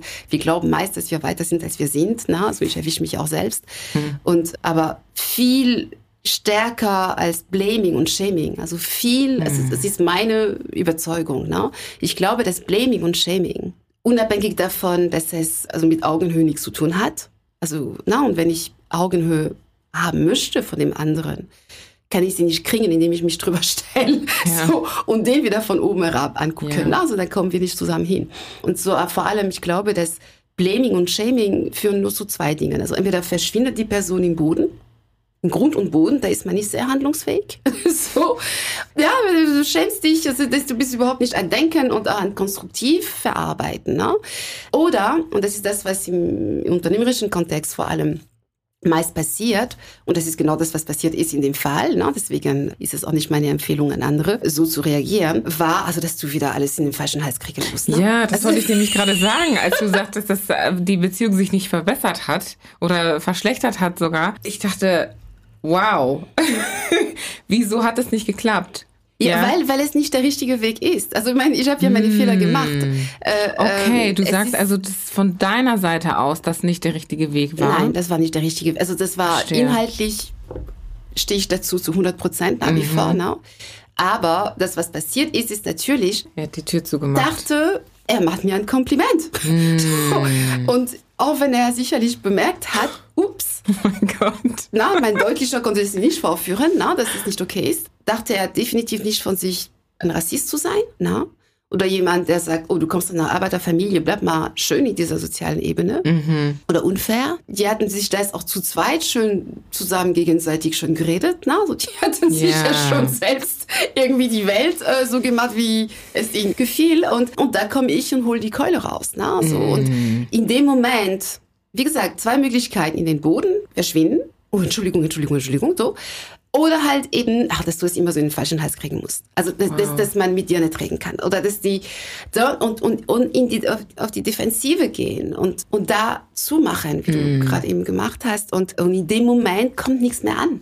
Und das erzählst du aber in deinen Keynotes, um genau das zu erklären warum das der falsche Weg ist. Nee, ja. nee, das erkläre ich in der Keynote nicht. Also Ach in der so, Keynote okay. versuche ich einfach nur, also meine Keynotes halte ich in der Regel vor, wer ist das, Mitarbeitenden und Führungskräften von größeren Unternehmen. Also das ist in der Regel die Leute, die ich vor mir habe. Oder Entscheider und Entscheiderinnen. Und das, worum es mir geht, ist einfach mal so Muster, die wir haben, aufzudecken. Und dass die, dass die Menschen, wie gesagt, sich nicht mit mir solidarisieren oder mit anderen Akteure, ne, von denen ich erzähle nur echte Geschichten, weil dieses, diese Opferrolle, die mag ich nicht, die will ich nicht haben. Und Auf das beiden ist nicht, Seiten nicht. Ganz genau. Ja. Ne, das, das hilft uns auch nicht. Das, was ich möchte, ist auch nicht, dass sie die, sag mal so, der Protagonist, die Protagonistin, die gerade einen Fehltritt gemacht hat, na, verteufeln oder sagen, es geht ja gar nicht, na, mm. auf, wie denn, na, so. Nee, ich möchte, dass sie sich damit identifizieren. Ich möchte, dass sie gucken und merken, weil ich das übersetze, es ist fast immer so, dass die Leute im ersten Moment nicht mal verstehen, warum das nicht okay war, was gerade was sie gerade erzählen. Also, mhm.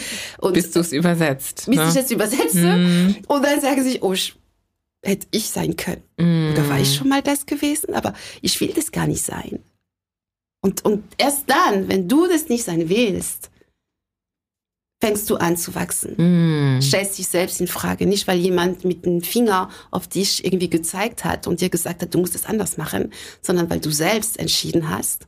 Und diese Freiheit gebe ich meinen, ob es die Teilnehmenden an, an Keynote sind, ob es bei Workshops sind, ob äh, ist, pardon, oder ob es äh, in meiner Beratung, ich sage immer alles, was ich sage, sogar Statistiken, also meine eigenen Modelle sowieso und meine eigenen Meinungen, aber sogar Statistiken oder Zitate von irgendwelchen wichtigen Menschen. Das sind immer nur ein Startpunkt für eine eigene Reflexion, mhm. für eine Diskussion, für einen Austausch. Ich rede nicht die Wahrheit. So. Und das, worum es mir geht, ist, äh, und das ist das, was wir gerade im Bereich Vielfalt, ne, so viel zu wenig haben. Wir haben im Bereich Vielfalt, Diversity, so eine Art Konsens. Also wir sind irgendwie alle dafür, ne?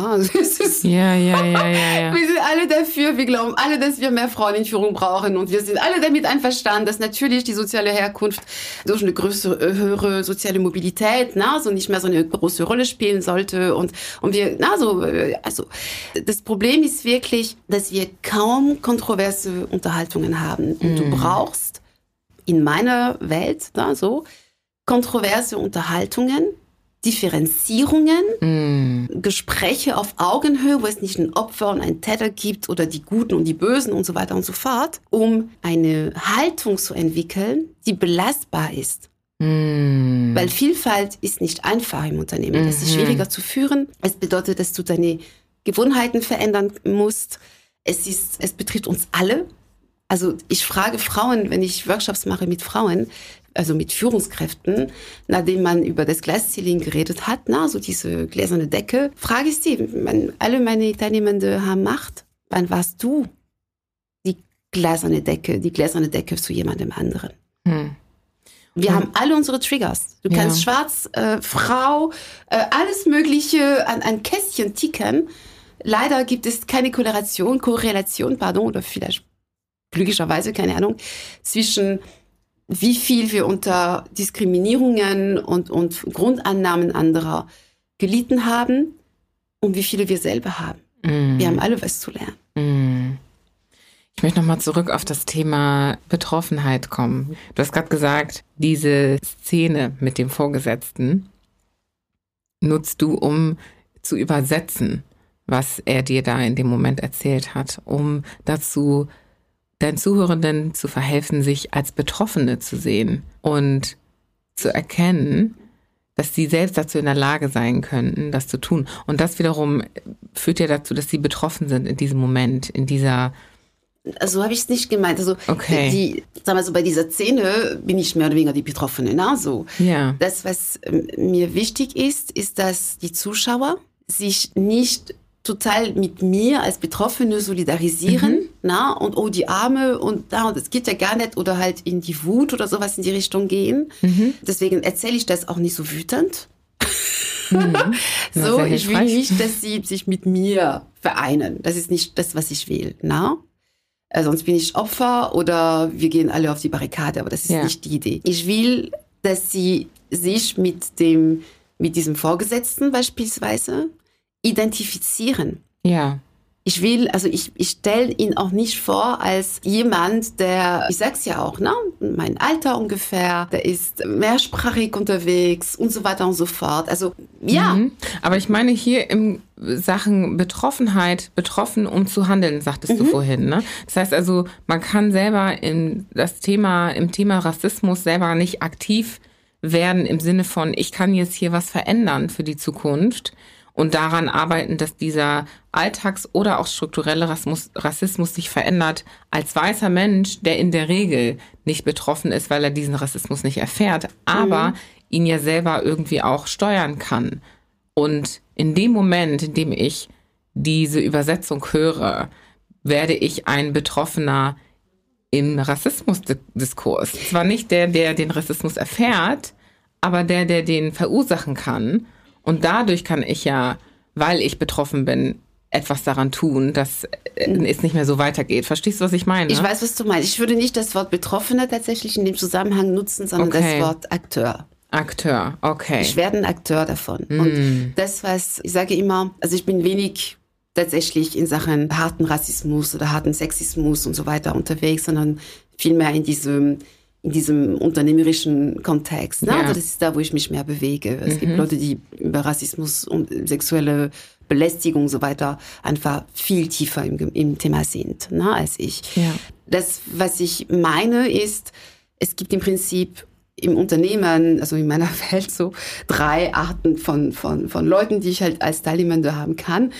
Die einen sind diejenigen, die sowieso schon dabei sind und die machen und tun und stellen sich selbst in Frage schon und, und, und, und prüfen ihre Haltung und schauen, dass sie halt eben, egal ob sie jetzt äh, Betroffene sind oder, oder wie auch immer, dass sie aktiv werden und so weiter. So. Dann gibt es auf einem ganz anderen Ende diejenigen, die es vielleicht nicht mehr so laut sagen mögen, aber sagen, diese, diese Frauenführung, was soll das eigentlich? Na?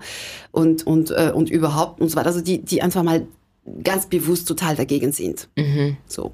Ehrlich gesagt, interessieren sie mich persönlich nicht sonderlich. Also ich sage immer, also wenn ich bei Führungskräften zum Beispiel Workshops mache zum Thema Vielfalt, ich nenne den Workshop Diversity Your Business Case for Growth, also um klarzustellen, es geht um dich, nicht um die anderen.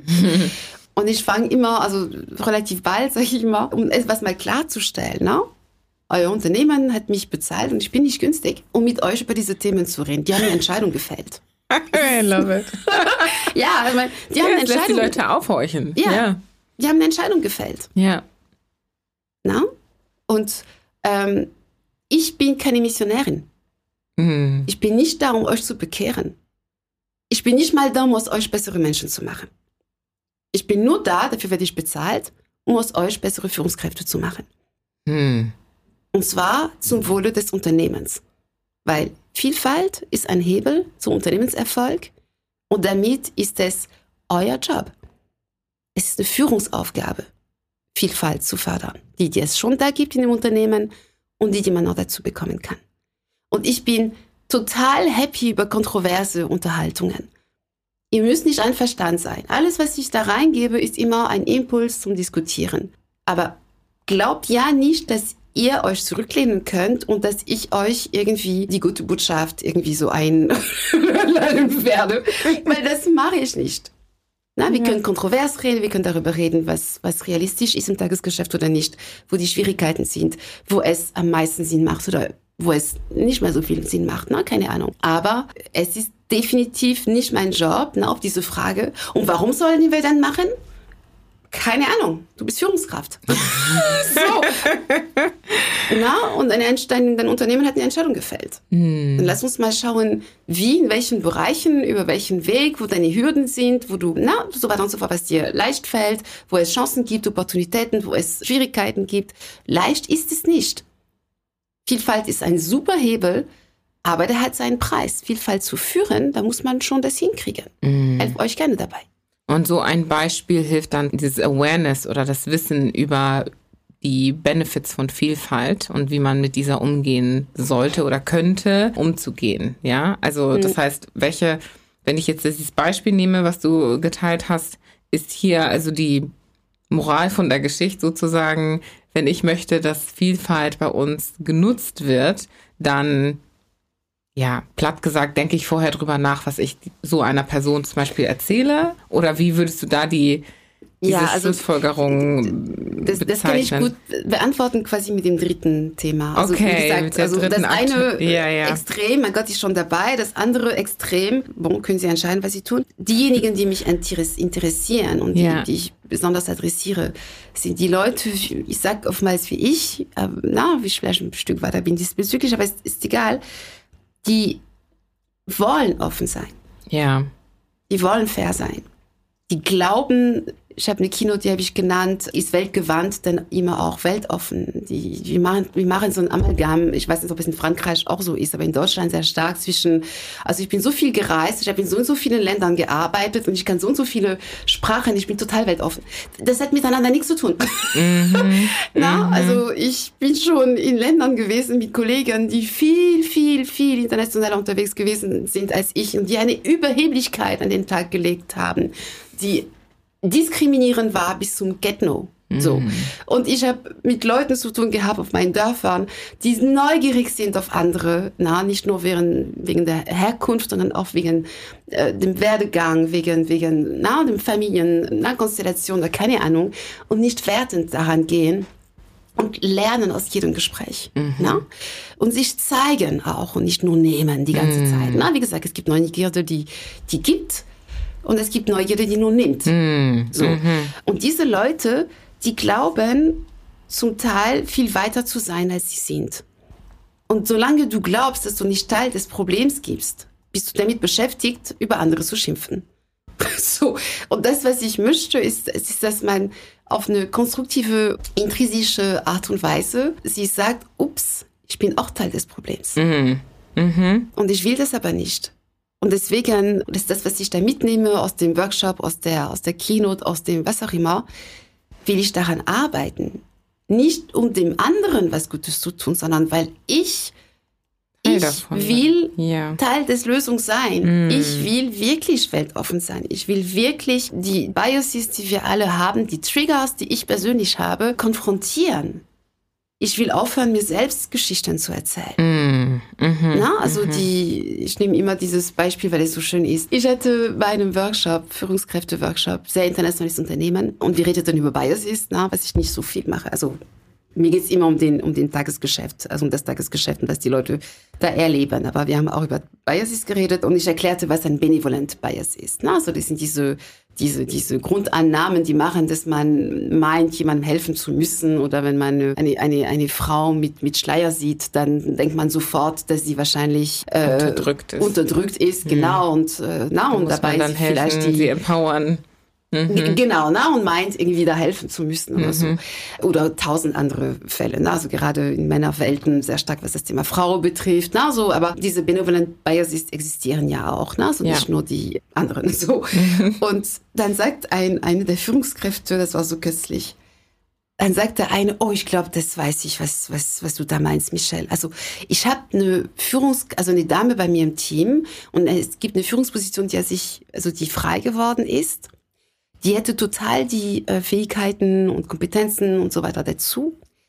Aber sie hat halt zwei Kinder und ich frage sie nicht, ob sie das machen würde, weil ich weiß, dass sie ja sagen würde, aber das ist so bestimmt mein benevolent Bias, ich will sie schützen. Und ich lache mir. da konnte ich auch nicht anders, es ist so wie ein Schleid. Also, so, also, dem Workshop und oh. hat ihm gesagt, weißt du echt, dass es ein Benevolent Bias ist, was du gerade beschrieben hast? Also, und hab dann die anderen angeschaut, habt ihr eine Idee, was es so sein könnte? Und ich sage, weißt du was? Es hat mit Benevolent Bias nichts zu tun. Hm. Die einzige Person, die du dir durch das Verhalten beschützt, bist du selbst. Hm. Mhm. Na? Du hast Angst, eine Führungskraft zu haben, die eine Situation hat, die du nicht gut einschätzen kannst. kannst ja.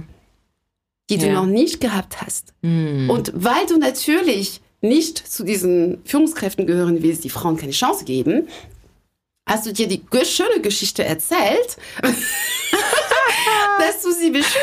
Na? Aber na, ich habe hier so einen Fünf-Schritte-Plan, habe ich nicht im Kopf, frag mich danach, ne? Irgendwo steht da. Und einer der Schritte ist, akzeptiere, dass auch du Grundannahmen hast. Ja. Na? Und sei ehrlich dir selbst gegenüber. Und verstehe auch die Rolle, die du spielst, ja. ne? Also, das meintest du vorhin, glaube ich, jetzt verstehe ich, warum du Akteure gesagt hast, ne? Weil wir ja alle irgendwie eine Rolle haben in diesem ganzen Zusammenspiel. Und die Frage ist, welche nimmst du ein am Ende, ne? Und dir dessen bewusst sein am Ende und dann verstehen, was dir dadurch zusteht. Also nicht, weil du es dir genommen hast, einfach weil du in dieser Rolle bist. Mhm.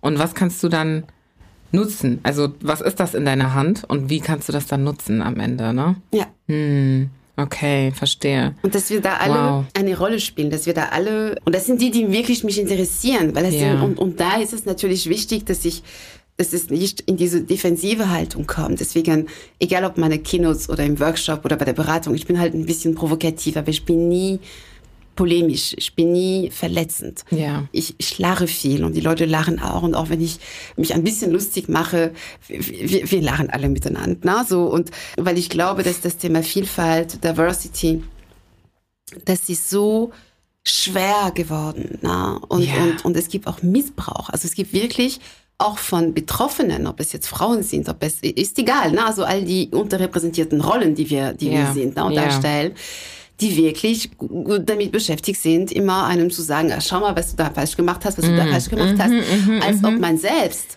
keine Grundannahmen, keine Triggers hätte und nichts falsch machen ja, würde. als ob man selbst nicht Teil des ganzen Zusammenspiels ist und keine Rolle einnimmt, ja. ne? Und das nur von außen betrachtet und dieser super objektiv, wie Gott alles beschreiben und einordnen und bewerten kann. Ja, steigen wir da doch mal direkt mal ein. Thema Diversität ist ja zum einen sagen einige Menschen, das ist jetzt so ein Basswort, ich will ja gar nicht mehr drüber reden, ich will das nicht mehr hören. Woher kommt denn das? Das würde ich gerne auch wissen, was du da siehst, warum Menschen es leid sind, darüber zu reden. Und auf der anderen Seite, was bedeutet Missbrauch? Ne? Was hast du, was hast du da gesehen? Und inwiefern kann man auch Missbrauch von Korrektur vielleicht differenzieren? Ne? Also irgendwo ist denn Lehre gebraucht im ganzen Thema Diversität und wo nicht, ja, wo, wo muss man irgendwie auf Augenhöhe reden und eben nicht wie, weiß ich nicht, die Mutter oder der Vater zu dem Kind, weil die ja einfach nichts verstehen und das brauchen, dass man die einfach mal führt, eine gewisse Zeit lang. Wie siehst du da diese, diese Rollenverteilungen und verschiedenen Phasen? Äh, schöne Frage. Das mit dem, ich nenne das die Ermüdung. Mhm. Tatsächlich. Also, wie gesagt, ich bin sehr stark im Unternehmenskontext, aber äh, das geht natürlich auch mit in die Gesellschaft. Ich glaube, dass die, wir haben ewig gebraucht, ewig, bis diese ganzen Themen eine Aufmerksamkeit bekommen haben. Mhm. Wir haben ewig gebraucht, bis es ernst genommen wurde. Ja. ja. Und dann haben wir so gerade die letzten vier, fünf Jahre sind wir zum Teil in so einem Aktionismus verfallen, also wo jedes Unternehmen alles Mögliche tut. Wenn ich mit Kunden rede, die fragen mich, was sollen wir tun? Und sagen, nee, die Frage ist nicht, was sollt ihr tun? Die Frage ist, was habt ihr für ein Thema? Wo kann die Vielfalt helfen? Mhm. Äh, wie setzt ihr das Ganze auf? Äh, wie, wo sind die neuralgischen Punkte? Wo setzen wir die Hebel an, um was zu erreichen? Auf welcher Stelle und mit womit? Und nicht, was müssen wir tun? Das, ja. das ist die letzte Frage. Das ja, ist nicht die erste. Ja, ne? und, ähm, und das Ganze auch noch mit einer riesigen Visibility und mit jeder Menge Kommunikation und mit jeder Menge Budgets und halt eben Prominenz. Und, mhm. und ich meine, ich komme aus Riesenkonzernen und in Riesenkonzernen äh, kann das auch zum gewissen Neid führen. Also mhm. das muss man einfach mal so mitberechnen so oder einrechnen, wenn plötzlich jemand da aus dem Nix kommt, na, weil es Diversity Management vorher nicht gab, na, jede dritte Woche äh, auf dem C-Level unterwegs ist und riesige Budgets bekommt. Das ist nicht unbedingt so, dass es immer die riesige Unterstützung von allen Seiten dann gibt auf in einiger, in einiger Zeit. Ja. Und zum anderen, unabhängig jetzt äh, von diesem menschlichen Aspekt, der Aktionismus, und den sehe ich an verschiedenen Stellen, also die von den Unternehmen, ist es aber auch bei den Resource Groups na, die, mhm. die, oder die Cultural Ambassadors, egal wie man, oder Diversity Heroes oder wie auch immer, na, so, mhm. wo die auch die ganze Zeit damit beschäftigt sind, was machen wir als nächstes? So, und, und, und sich nicht mehr genug fragen, was ist unser Ziel eigentlich? Was für ein Mandat müssen wir uns holen? Und was dürfen wir von den anderen Bereichen einfordern? Und was bieten wir aber auch an? Ja. Na, wie kriegen wir es hin, dass wir durchlässig sind? Das bedeutet nicht, dass in der im Frauennetzwerk oder im BIPOC-Netzwerk jetzt, egal wer jetzt die ganze Zeit sein darf, aber das kann bedeuten, dass es halt eben bestimmte Termine gibt, wo man sagt, jetzt möchten wir gerne teilen oder wir möchten gerne wissen, was ihr von uns erwartet mm. oder wir möchten gerne in den Abteilungsbesprechungen gehen und auch mal zeigen, woran wir arbeiten und schauen, was eure Erwartungshaltung ist oder was eure Berührungsängste sein können oder ja. so. Und, und das Ganze eben auf Augenhöhe und nicht so auf sich zurückgezogen komplett. Ne? So. Mhm. Und ich glaube, dass auch sehr viele Debatten die falschen sind. Ich habe mal auf, auf LinkedIn einen Artikel geschrieben, schon länger her. Ich habe das ziemlich kompliziert genannt, die Ohnmacht des Konsenses. Du hast schon bemerkt, Konsens mag ich nicht. Ich glaube, Konsens glaube Gar nicht? Nein, ich glaube nicht dran. Also ich, ich glaube nicht an Konsens. Ich glaube, okay. wenn es Konsens gibt, dann gibt es drei Möglichkeiten in aller Regel, also in den Kontexten, wo ich schon unterwegs bin. Entweder ist es total banal, bon, dann können wir auch Konsens haben, ist ja vollkommen egal. Mhm. Oder es hat irgendjemand den Mund nicht aufgemacht. Mhm. Na, das heißt, der Raum war nicht da für die Kontroverse. Oder, und das ist das Dritte, man hat sich nicht über die Implikation unterhalten. Also, na, man ist darüber ein, also einverstanden, dass irgendwie es blau gestrichen werden soll. Ja, hallo. Äh, aber wir haben noch nicht darüber geredet, welcher Blauton das sein soll, wer die Farbe kauft, ob der Pinsel eher so sein soll oder ob es feine Striche gehen soll. Also, na? das ergibt sich meistens immer im Nachhinein. Ne? Ganz genau. Hm. dann heißt es plötzlich, äh, eigentlich ist es doch kein Kenntnis. Ich habe es nicht so verstanden. Gehabt, ja, ja, ne? genau. So, und, also, und, und deswegen, also ich glaube, wir brauchen Kontroverse, damit wir wissen, was wir meinen. Na? Und Kontroverse bedeutet nicht Streit. Na? Also, damit wir wissen, was wir meinen. Und wir brauchen auch Kontroverse, damit wir unsere eigene Limit Limitation spüren. Also wie weit bin ich bereit zu gehen oder was erwarte ich mir davon und mm. so weiter. Weil dann habe ich, wie ich sagte vorhin, eine belastbare Haltung, also die auch dem Tagesgeschäft standhält, weil ich eine Entscheidung gefällt habe und nicht so einverstanden war, so grob. Und weil ich in dem Moment auch viel besser weiß, wenn, wenn das Tagesgeschäft quasi auf Kreuz und das Kreuz immer auf dazwischen, was liegt mir daran? Was, was liegt mir daran? Was darf nicht verloren gehen? Was, was ist mein Mindestding? Mm. Na, so. Und, und dafür. Oh, I love this. weißt du, ich musste gerade an ein Gespräch denken, das ich hatte mit ein paar Freundinnen. Und wir haben über Afrika, über viele Themen gesprochen. Und irgendwann haben wir über Afrika gesprochen. Und es waren so, also es war eine Latina, eine, zwei schwarze Frauen, noch eine nordafrikanische Frau. Also wirklich sehr, sehr bunt gemischt. Das heißt, wir hatten alle irgendwie verschiedene Interessen, ja, will ich jetzt mal sagen. Und ich war die einzige, die in Deutschland als schwarze Person aufgewachsen ist. Und dann haben wir über Afrika gesprochen und es ging um Korruption, Führung, Politik und so. Und eine Person hatte schon gesagt, ja, irgendwie, ich bin da jetzt nicht so im Thema und hat so leicht angemerkt, dass sie sich eher rauszieht und jetzt nicht irgendwie ne, so hart diskutieren möchte. Ich war da schon ein bisschen involvierter und eine andere, auch afrikanische Schwarze, war auch sehr viel involvierter, hatte aber auch einen anderen Kontext. Also sie hatte bei der Botschaft gearbeitet und hat dann da so ein paar Sachen aus ihrer Erfahrung erzählt und wir haben uns dann, es ging dann hin und her, ne? Wer ist jetzt korrupt, wer hat Schuld und so, ne? Und ich dachte dann irgendwann so, oh Julie, ich sag jetzt einfach am besten gar nichts mehr, weil ich gefühlt habe, dass wenn das so weiterging, wir irgendwann zum Streit übergegangen mhm. wären. Und ich wusste, dass ich selber aber nicht genug wusste, um meinen Punkt ausreichend zu machen und zu verhindern, dass ein Streit entsteht und das Ganze dann emotional wird oder so, ne?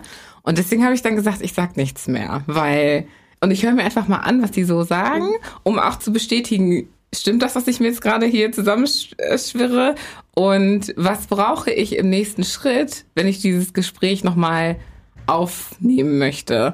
Und dann habe ich im Nachhinein gedacht, weißt du, was mir super wichtig war, war, dass einfach diese Verbindung bestehen bleibt, diese Freundschaft, dieses Zusammensein. Und das war mir nicht wert, in diese Diskussion zu gehen. Und deshalb, deswegen muss ich gerade denken an, was du gesagt hast, ne, hat mich reflektieren lassen, so, was ist dir wichtig, ne? Was möchtest du aus dem Gespräch haben und was bist du bereit dafür zu geben oder auch aufzugeben, ne? Absolut, ja. absolut. Und ich glaube, wir müssen nicht immer, also das ist, ich, ich war früher, meine Mama war so, ne? also meine Mutter, ja, war unnachgiebig, na, so, wenn ihr was nicht gepasst hat und so weiter und so fort. Und ich war auch lange Zeit so, also solche mhm. Gespräche wie meinen Vorgesetzten, was ich da erzählt habe, ist ja nur ein Beispiel unter anderen auch was ganz andere Themen betrifft, na, von der Arbeit und so weiter und so fort. Ich ließ ja. nie was durchgehen. Also wenn ich meinte, das war nicht okay, egal worum es ging. Na, so ein Vorgesetzter hat mich mal gefragt, also, also ehrlich gesagt, ich finde es immer noch, immer noch eine doofe Frage, der wird sich vielleicht wieder erkennen, aber ob ich meinen würde, leicht zu führen zu sein bei einem Mitarbeitergespräch. ich war gerade drei Jahre im Unternehmen, also in meinem ersten. Und, und dann sage ich, hm, okay, interessante Frage. Und sage, wissen Sie, wenn ich das so recht überlege, ja. Sie müssen nie interpretieren, was ich denke, ich sag's immer.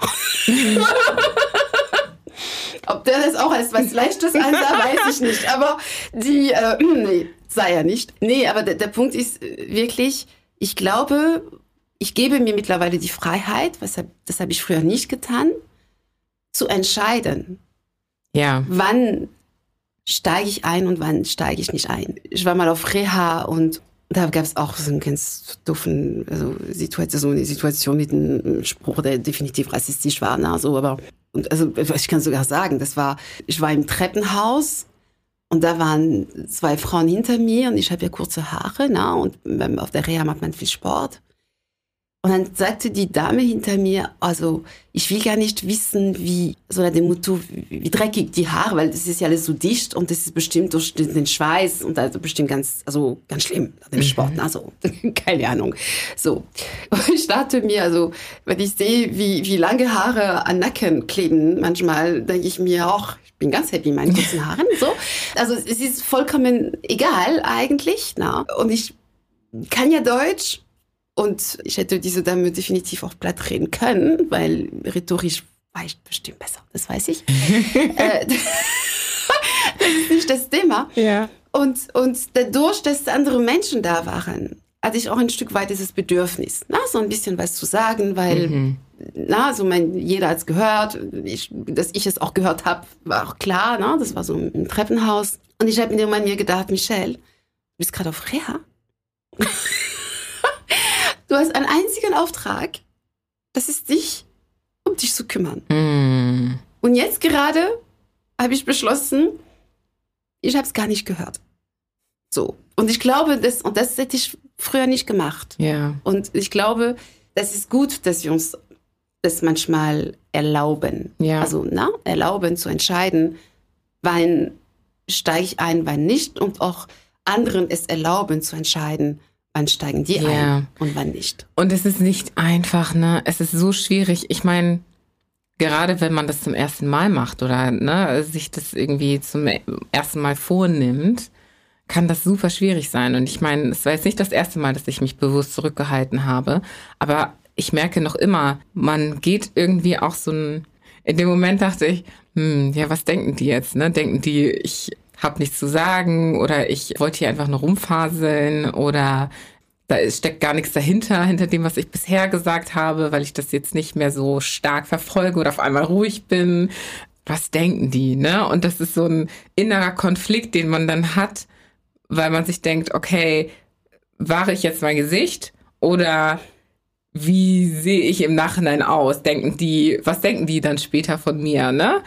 Und ich habe man muss echt sehr bewusst, und da, deswegen mag ich, was du am Anfang des Gesprächs oft gesagt hast, zu wissen, wer du bist und deinen Wert zu kennen. Weil in dem Moment ist das so wichtig, sich daran zu erinnern, dass dein Wert nicht davon abhängt, was die Leute irgendwie von dir denken, ob jetzt in dem Moment oder danach. Und klar können die danach denken, hä, was hat Julie jetzt eigentlich erzählt? Und das ach, die ist ja voll jung, das war die jüngste von uns, das ist ja typisch und so, ne? Alles Mögliche könnte man sich da zusammenspinnen. Aber ich weiß ja für mich selbst, erst einmal ja, ich habe Wissenslücken und ich nehme mir vor, sie zu füllen. Und zweitens, ich weiß, dass ich auch viele Dinge weiß, die sie nicht wissen. Und was mir wert ist, das irgendwie zu zeigen, damit sie nicht Schlechtes von mir denken, pff, das werden die eh nicht verstehen, was ich alles weiß und irgendwie wie das, woher das kommt und whatnot, ne? Deswegen es ist es doch viel energiesparender, in dem Moment vielleicht zu sagen, whatever. Ne? Ja, vor allem, wenn du sagst, dass es, dass es dann abgedriftet wäre letztlich. Ne? Genau. Ne? So, und, und, ja. Weil ein Kontrovers, also ich bin jemand, der Kontroverse mag. Also ich mag ja. kontroverse Unterhaltungen. Ne? Mhm. So, weil ich meine, dass man nicht immer aus einer Unterhaltung mit einer gemeinsamen Meinung auseinandergehen muss. Ja. Na, also man kann auch viel voneinander gelernt haben, da und dort sich ein bisschen ah, verwackelt oder oder so ein bisschen so so na, in der Position verunsichert gefühlt haben oder halt eben im Gegenteil, na, sie dadurch noch gestärkt haben oder so. Meistens gibt es nicht die eine Wahrheit und meistens ja. sind die sind die Verhältnisse und die Themen so komplex, dass ja. das sowieso äh, nicht geht. Also das, das können alle fünf Leute irgendwie recht haben und zu 25 äh, verschiedenen Schlussfolgerungen kommen. Und davon sind irgendwie 15 richtig, na, und mhm. welche weiß man nicht so genau. Und, mhm. und das ist, also ich glaube, dass das öfters mal, also so lebe ich das auch in meinen Workshops und, und in meinen Beratungen. Deswegen bin ich immer ganz allergisch auf diese, was müssen wir tun, na, so. Also im Sinne von Aktion und so sehr offen. Ich glaube, es geht darum, gemeinsam zu entwickeln und, und, und, ähm, und Sachen zu beleuchten, die richtigen Hebel zu finden und voneinander auch zu lernen und wirklich, ich würde nicht sagen, mit dem Floh zu gehen, aber äh, aufeinander einzugehen, vielleicht? Ja, aufeinander eingehen, ja, aber, aber auch das, worum es geht, ist eigentlich, also was mich interessiert, vielleicht so rumgesagt, auch in, in einer Diskussion. Na? Was mich interessiert, ist, dass jemand in mir so Eigendynamiken entfacht und dass ich in anderen Eigendynamiken entfache. Okay. Und das habe ich auch so gemacht als, als Leiterin von Change-Projekten oder von IT-Implementierungen und so weiter, wo ich immer gesagt habe, ich kann die anderen, ich kann nichts verändern. wir glauben alle, dass wir andere motivieren und verändern und so können, können wir nicht.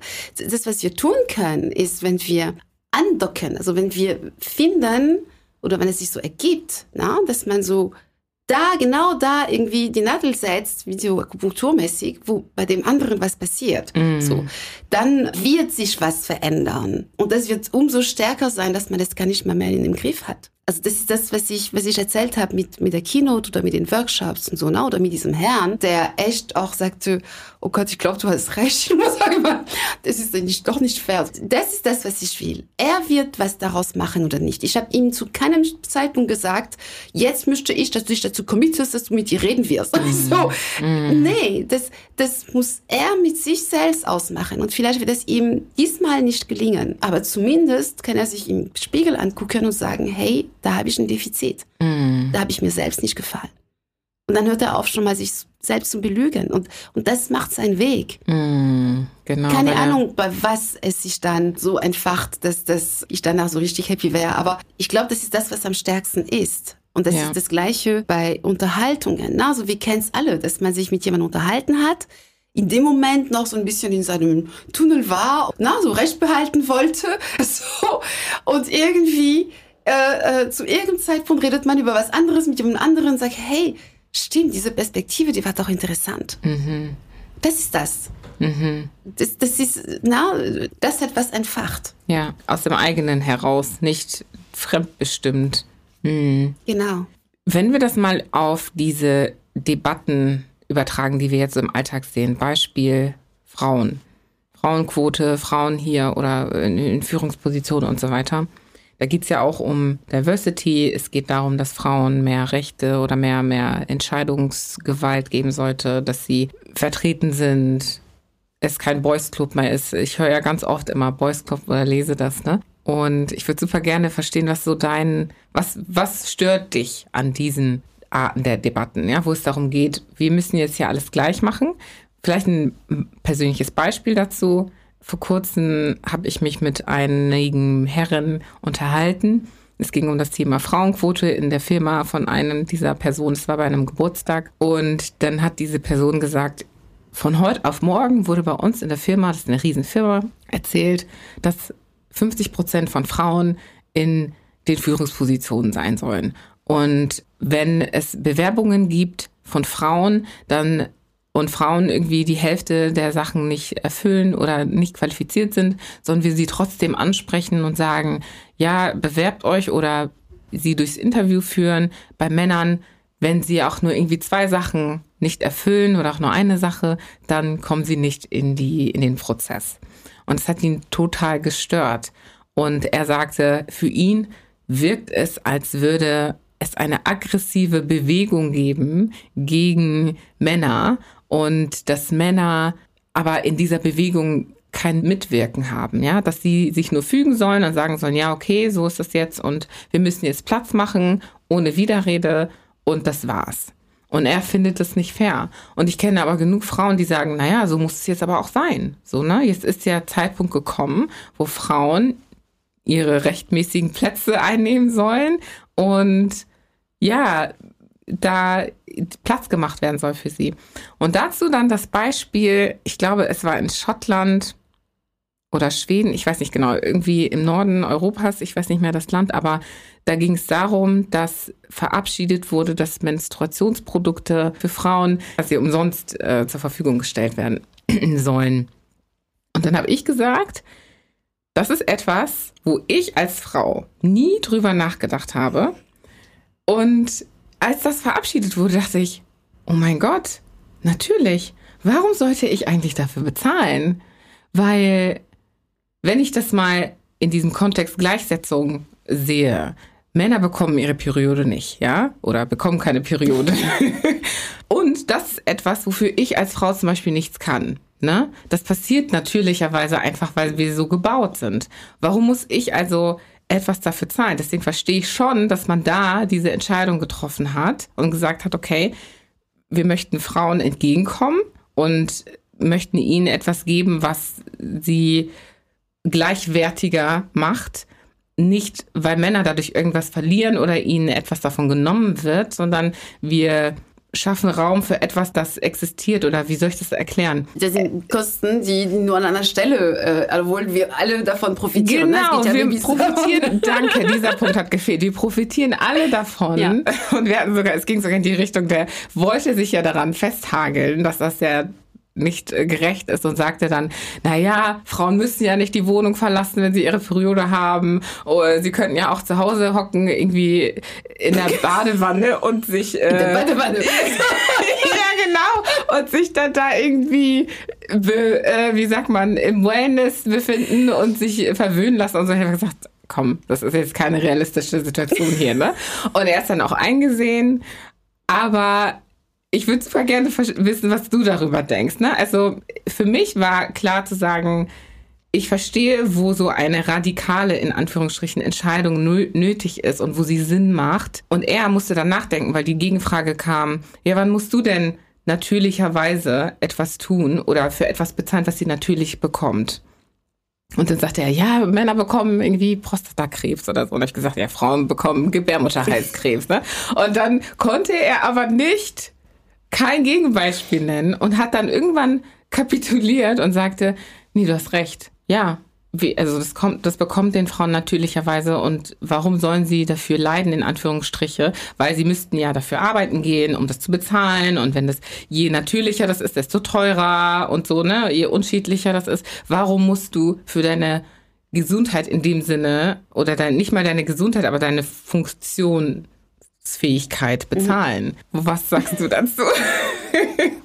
Also ich glaube, dass die es gerade in Frankreich auch eingeführt, ich bin nicht ganz sicher. Ich glaube, in Frankreich okay. wurde es gerade eingeführt auch. Hm. Weiß ich nicht mal, weiß ich nicht so genau, bis das ist, aber ich glaube schon. Wie ist das? Ja, finde ich, finde ich eine gute Sache. Ich habe mir darüber noch, noch keine so richtig Gedanken gemacht, wenn ich ganz ehrlich bin. Ja. Aber ich finde es insofern gut, weil es echt auch ein Budgetpunkt ist. So, mhm. und der bleibt halt bei der Frau hängen. Ja. Na, so. Und gerade was das Thema Kontrazeption, also jetzt nochmal äh, mhm, Verhütung und so weiter und so fort. Ja. Es ist nicht nur so, dass es, dass es kostspielig ist in einem, na, so, so egal was, und, sondern es ist auch nicht gut für die Gesundheit. So, ja. na, also das ist äh, in, in, in einem Staat, wo das Thema Gesundheit halt eben auch übernommen wird, dass es dazu gehört, äh, ergibt für mich Sinn. Mhm. So. Na, das andere Thema, wie den Frauen, die auf einen Schlag ja. urplötzlich gibt's die. Ja. so. Ich, das thematisiere ich auch in einer meiner Keynotes, hm. wo ich erzähle, und das ist auch eine echte Geschichte, ist genau das Gleiche eigentlich. Ein Freund von mir, so ein, so ein älterer Herr, wir hatten, wir diskutieren immer kontrovers über diese Themen. Und dann sagt er mir, ja, also mein, mein Bekannter von mir, das heißt, geht ja gar nicht. Na, also, der hat so ein Unternehmen mit so, was das, 600, 700 Menschen, na, und auf einen Schlag soll er so und so viele Frauen in, in Führungspositionen, da hat ja nichts dagegen, ne? Mhm. Aber wo soll er sie hernehmen? Mhm, mh. Und sagt ja, wow, der, der, der, also das ist so ein Familienunternehmen, ne, in der zweiten Generation oder sowas. Sag, also mein, wir reden schon seit puh, 20 Jahre über Frauenführungskräftemangel ne, und über Quereinsteiger seit einer halben Ewigkeit und über das Thema Frauen und Gleichstellung und so weiter und so lang. Und jetzt so urplötzlich? Und er hat keine einzige Frau in seinem Unternehmen, die er eingestellt hat, mal, die, also wo, wo, wo die Perspektive, dass sie mal auf so einen Job kommen könnte, äh, möglich wäre. Mhm. Keine einzige? Das ist ja ungeschickt, ey. Also, vielleicht ist es doch ein Managementfehler, oder? Kann es sein? Hm. es war so unvorhersehbar. Fahrenführungskräftemangel seit 25 Jahren. Und du hast es geschafft, 25 Jahre lang auf Positionen in, in diesen Bereichen keine einzige Frau zu setzen, sodass du nach 25 Jahren so urplötzlich, also wir reden ja erst seit kurzem darüber, ne? Mhm. so urplötzlich vor der Situation stehst, dass du immer noch nicht mal 10 Prozent hast. Und jetzt mhm. wirst du auf 35 oder 50 Prozent kommen. Mhm. Das ist unfair. Total unfair. So, also, also erstmal, na, das sind alles Unternehmen. Das sind alles Unternehmer und Unternehmerinnen. Und ich denke, dass sie halt den Gong nicht gehört haben, so, mhm. und dass sie viele Entscheidungen gefällt haben dass sie sich auf den Markt nicht vorbereitet haben, mhm. dass sie sich auf die Entwicklungen politisch und wirtschaftlich und so weiter nicht vorbereitet haben ja. und deswegen gerade unvorbereitet sind. Mhm. So, weil so urplötzlich war das gar nicht.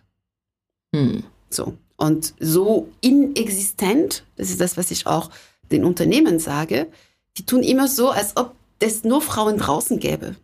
Ich, so, als ob es in den Unternehmen selbst keine Frauen gäbe. Ja. Na, also ich habe in Unternehmen gearbeitet, wo Frauen, die eine, eine super Reputation hatten, wirklich super Reputation, nie mehr wurden als Gruppenleiterinnen. Die haben Projekte, weltweite Projekte geleitet. Nur für die Hierarchie in der Linie hat es nie gereicht. Mm. Die sind nicht verschwunden. Man sieht sie nur immer noch nicht, um sie zu befördern, um sie zu entwickeln.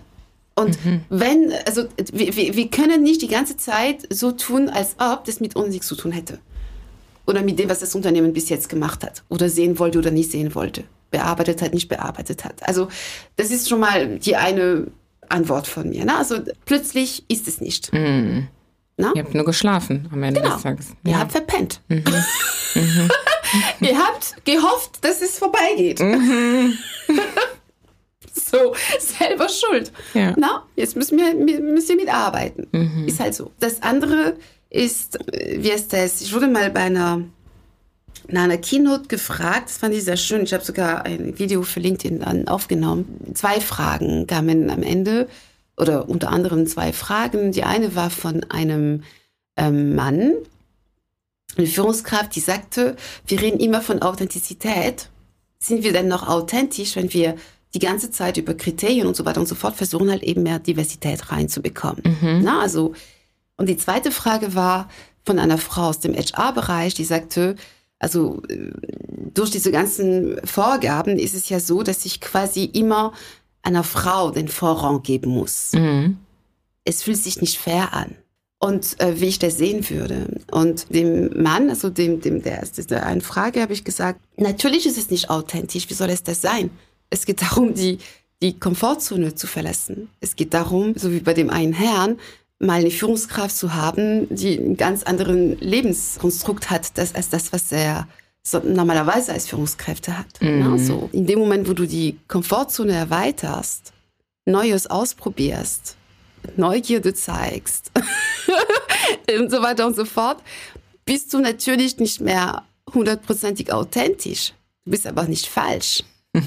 Weißt, du wächst. Mm. Na, und das Unternehmen wächst. Aber klar fühlt er sich erstmal unbequem an und, und nicht einfach und so weiter. Na, so. Weil wir halt so gestrickt sind, dass wir gerne mit Gleichgesinnten unterwegs sind. Mhm. So, und, und dass wir Leute gerne einschätzen können. Das ist so wie das Thema Change, darüber mache ich mir auch ist mal lustig. Ne? Wenn ich mit Führungskräften über das Thema Change, Management und Veränderungen in deren Bereichen oder im Unternehmen rede, sage ich denen, also wie gesagt, alle Führungskraft, das war ich auch lange. Und wir haben alle gelernt, dass Veränderung Mensch, also für Menschen überhaupt nicht so, es ist nicht so unser Ding, ne? also das mögen wir eigentlich mhm. nicht. Außer Führungskräften. Führungskräfte sagen immer, Veränderung will ich. Nein, das stimmt nicht. Na, vielleicht diese, weil du sie mitsteuerst. Mhm. Na, aber wir, wir können nicht so tun, als ob die ganze Zeit wir überhaupt nicht nachvollziehen könnten, dass jemand das nicht toll findet es gibt tausend Veränderungen, die wir auch selber nicht toll finden. Mhm.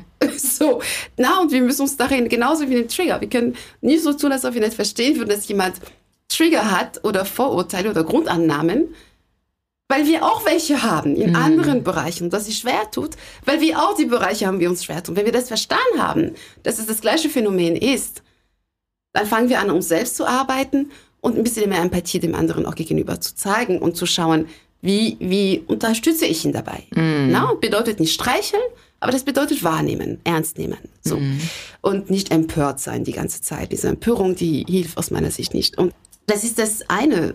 Die andere Frau, also die, die HR-Dame, das kommt auch auf das, was dein Kollege meinte, habe ich gesagt, das Problem liegt darin, also aus meiner Sicht, wir reden immer über Vielfalt auf Unternehmensebene, obwohl da, wo sie eigentlich stattfindet, ist auf Teamebene. Mhm. Das heißt, wir sagen, auf Unternehmensebene brauchen wir 50 Prozent. Und deswegen musst du Teamleiter, Teamleiterin 50 Prozent machen. So. Und dann machen die ganz normal ihre, ihre, ihre Stellenausschreibungen haben natürlich, äh, dann werden sie auch noch genau da geschaltet, wo sie immer geschaltet worden sind. Und dann kommen genau die gleichen wie das, was schon immer gekommen ist. Na? Und dann gibt es irgendwie zehn Bewerbungen, davon gibt es drei Frauen. Und dann sieht das natürlich, gerade, gerade wenn es um leitende Position geht oder Ingenieurslästig oder was auch immer, sind es Frauen, die vielleicht nicht äh, 25 Jahre in der Branche, auf der Position, in den Dings nachweisen können und dann kommen sie überhaupt nicht weg von diesem Gefühl, mm. einen Kompromiss zu machen. Na, so. Mm. Und ein Kompromiss ist immer faul. Mm -hmm. -hmm. Und natürlich, äh, self-fulfilling prophecy-mäßig, klappt es nicht am Ende, ne? Ja. Wusste ja. ich doch. Ja. Und man muss es ganz anders, glaube ich, angehen. -hmm. Na? Erklären erstmal, es geht nicht um Frauen es geht um uns.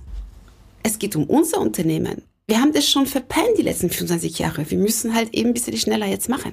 Weil wir einen Führungskräftemangel haben weil wir in einer Welt sind, die immer komplexer sind und wir brauchen nicht, wenn wir schon 80 Prozent Männer, die zu 85 Prozent BWLer sind oder, oder Ingenieure, die zu 90 Prozent keine andere Branche kennen, als die, in der wir sind und die zu, äh, keine Ahnung, 75 Prozent aus der Gegend kommen, brauchen wir nicht noch einen, der, noch genau das Gleiche macht, sondern mhm. das, was wir brauchen, sind Leute, die wir nicht haben, sind Perspektiven, die wir noch nicht vertreten, sind Ideen, die wir in der Konstellation, die wir haben, noch nicht bekommen können, Unterhaltungen, die wir nicht führen.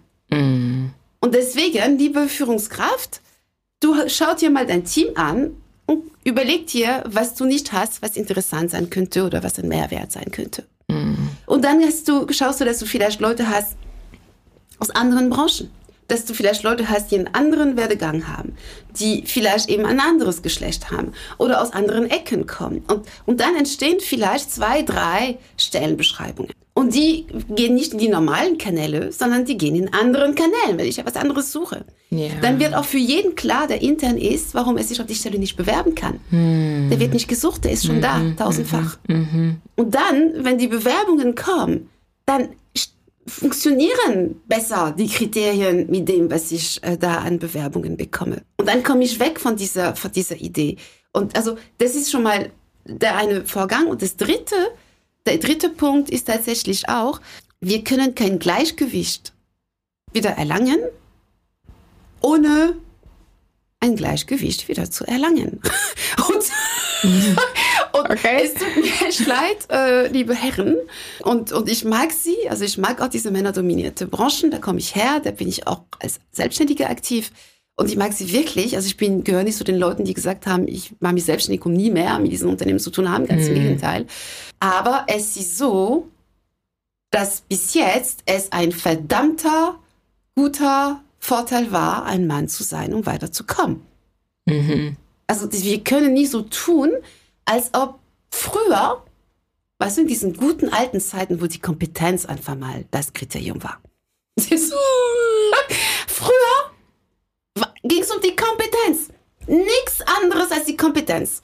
Und weil der, die Kompetenz auf einmal so verteilt ist, haben wir halt 80 Prozent Männer hm. die alles ungefähr im gleichen gleiches Studium hinter sich haben, die wir so kommt irgendwie so so sich da in dem Unternehmen gekannt haben und dann da bei die, bei die Wachen und dann dort keine Ahnung was und eine Hand wäscht die andere und die andere zieht die andere und aber nur die Kompetenz hält früher.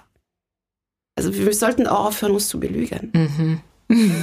Also das heißt, auf der einen Seite verstehen, dass neue Wege gebraucht werden und wir ja auch, also ich meine, man guckt einfach nur auch ein bisschen nach außen, ne, wie sich die Welt entwickelt. Die ist ja nicht mehr die gleiche, wie sie vor 20 Jahren war. Deswegen macht es ja schon allein deswegen Sinn, nach neuen Wegen zu schauen, nach neuen Gedanken zu schauen, nach Menschen zu schauen, die sich damit vielleicht eher befasst haben und nicht gepennt haben. Und das allein ja fordert ja schon Diversität und dann eben aber auch verstehen, dass das natürlich ist, dass diese Prozesse nicht angenehm sind. Ne? Und sich darüber eben nicht beschweren, du sagst es, sondern eben die als natürlich ansehen, als das, was sie sind, Produkt oder Nebenwirkung von diesen Veränderungen, durch die wir gehen. Ja, auch zu verstehen, da wieder, was ist deine Rolle? Ne? Du hast verpennt. So. was bedeutet das jetzt für dich? Was hast du in der Hand? Auch da wieder. Und wie kannst du das nutzen? Das finde ich super gut, diese drei Punkte, ähm, die du da dargestellt hast weil das auch diese Emotionalität rausnimmt. Ne? Man denkt nicht, sieht sich da auch nicht als Opfer und sagt, oh mein Gott, jetzt muss ich hier irgendwelche Sachen machen und mir fällt alles auf den Kopf. Naja, du musst halt auch einfach verstehen, was deine Rolle ist am Ende des Tages. Ne? Ganz unabhängig von dem, was du fühlst, was ist deine Rolle? So in, in deinem Kontext auch. Das finde ich auch gut, dass du das erwähnt hast. Es geht um das Unternehmen hm. und nicht um was sollen wir tun im Allgemeinen, ne? sondern was gilt für dich in deinem Unternehmen und nicht, was machen die anderen und jetzt müssen wir das genauso machen, ja, sondern was was brauchen wir? Und das ist diese, dieses Detail, was so oft halt fehlt, ne? weil wir uns immer auf dieser Oberflächlichkeit befinden und da diskutieren und sagen, ja, mehr Frauen, ja, Männer, ja, mehr Schwarze, ja, mehr Junge, ja, mehr Alte. Aber was ist denn bei euch der Fall? Was ist, wenn ihr ein Unternehmen seid, was ganz viele junge Menschen hat, was sehr viele schwarze Menschen hat und was sehr viele Frauen hat? So, gilt das Ganze jetzt auch für euch oder wie geht ihr jetzt damit um? Seid ihr divers, seid ihr nicht divers? Ne? Deswegen finde ich das auch ganz gut, dass du, dass du ermutigst, auf sich selbst zu schauen, die eigene, den eigenen Kontext. Wann kommt denn dieses Belehrende ins Spiel? Also, das Belehrende ist ja leider Gottes in meiner Welt, wenn ich nach außen blicke, die dominierende Sprache. Jeder belehrt sich irgendwie selber oder gegenseitig, nicht selber, gegenseitig und denkt irgendwie, ich muss jetzt hier das, den Leuten das und das erzählen. Oder gehen wir auch da wieder zurück zu, ich bin selber ja Teil des Ganzen und ich habe auch eine Rolle. Was ist meine Rolle?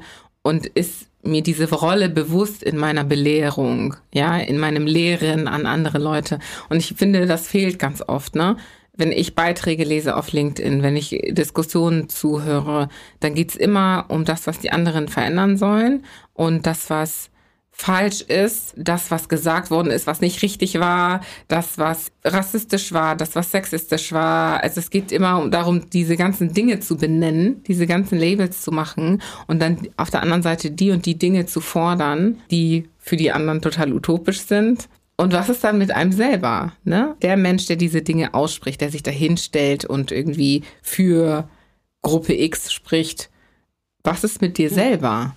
Also, der, ich finde dich, also Dankeschön für die, für die Frage, weil die ist mir echt auch wichtig. Ich habe, als ich mich selbstständig gemacht habe, ging es mir um das Thema Unternehmenskultur, Führungskultur, Teamkultur, Vielfalt. Ich wollte mich darum kümmern, weil es ganz vorstellen, na, ich war lange Zeit in Unternehmen, wo ich die einzige war und mhm. blieb. Ja. Und alleinerziehende Mutter und Ausländerin und Schwarz und überhaupt und Führungskraft, weibliche Führungskraft. Aber ich hatte Angst, dass ich in so ein Kästchen reinkomme und nicht mehr rauskomme. Na? Und deswegen wollte ich erstmal mich etablieren als Selbstständige na, mit dem Thema Unternehmenskultur und so und dann das Thema Vielfalt in den Vordergrund stellen. Und das mhm. hat sich jetzt so vorgedrängt. Und ich bin darauf eingegangen letztlich, weil ich bemerkt habe, dass das Narrativ rund um das Thema Unternehmens, also Diversität in Unternehmen, entweder eben so belehrend, dogmatisch war immer, ne? was man soll es machen darf und nicht machen darf und mhm. sagen darf und, ja, und jede Menge Empörung, ne? also mhm. empört. Sind empört. Mhm. Na, also ich, ich, ich finde es immer total, muss ich sagen, na, ärgerlich, wie die Leute sich zum Beispiel, also immer wieder empören können über diesen Doppelseiter von dem Geschäftsberichten, wo es nur Männer gibt. Ja.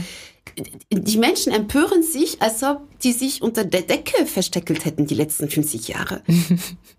also das, das wussten wir. Mein mhm. Geschäftsbericht gibt's jedes Jahr. Mhm.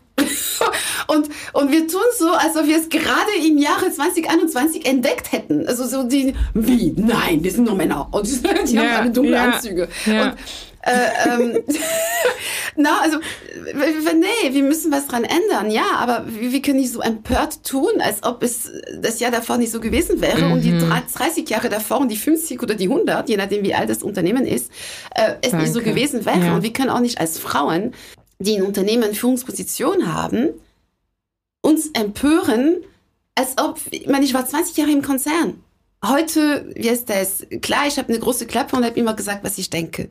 Aber das war nicht meine Mission. Das mhm. ist nicht die Mission, die ich mir damals gegeben habe. Und äh, ich habe es bemerkt, ich habe es äh, thematisiert, aber ich habe mich nicht, muss ich noch mal so sagen, drauf gestürzt und, und war empört und war aktiv und war Dings und bin auf die Bühnen gegangen schon vor 15 Jahren. Das stimmt nicht. Mhm. Mhm. Und wir tun so, als ob wir alle die ganze Zeit schon total, nee, wir sind alle seit fünf Jahren, sieben Jahren, acht Jahren aktiv und tun so total empört. Na, als ob diese, diese, diese, diese ganzen äh, Männer aus einer, aus einer anderen Galaxie kommen würden mhm. und nichts gesehen haben. Nee, wir waren auch da, wir waren in der gleichen Galaxie. Mhm. Na, die, die, wir haben auch gelernt. Als ich im Konzern war, ähm, fiel ich auf, sowieso, aber auch, weil ich immer äh, Pumps und, und Kleider und Röcke und so weiter getragen habe in einer Welt, wo Frauen keine und Kind hatte, äh, die halt in Karriere machen wollten, keine Kinder kriegten, auch Hosenanzüge getragen haben, in der Regel also kaum Absätze hatten, ja nicht zu viel Schmuck, dass man ja nicht meint, die würden über ihr Aussehen äh, Karriere machen wollen mhm. und ihre Weiblichkeit eher versteckten. Mhm. Und und definitiv nicht damit anfingen, andere Frauen hochzuziehen. Mm. Und heute sind das zum Teil die gleichen, die halt eben, und das finde ich so wunderbar, na, sich heute und ihre Position und so weiter dafür nutzen, das zu tun, aber tut nicht so empört, als ob ihr gerade eine Situation entdeckt hättet, von der ihr total fremd wart. Wir waren drin. Mhm na, also ich glaube, wir müssen uns auch an der eigenen Nase fassen. Und ich glaube, es ist okay. Man hat halt verschiedene Lebensphasen, wo man halt verschiedene Schwerpunkte hat. Es gab eine Zeit, da man, war man schon selber ziemlich gut damit beschäftigt, zu versuchen, voranzukommen. Ja. so. Ja. Und die, die, die. Haben wir keine Kapazität noch andere irgendwie hochzuziehen oder, kein Interesse oder, oder man hat es nicht gesehen genau. oder nicht die richtigen Kolleginnen und Kollegen, ja. keine Ahnung, ja. wie auch immer. Ja. Na? Und na, ich hatte ein Kind, Katzen, Hasen, mhm. einen Garten. so, vielleicht war es das, keine. Ahnung. Auf jeden Fall, die, die, was ich damit meine, ist dieses Belehrende, mhm. na?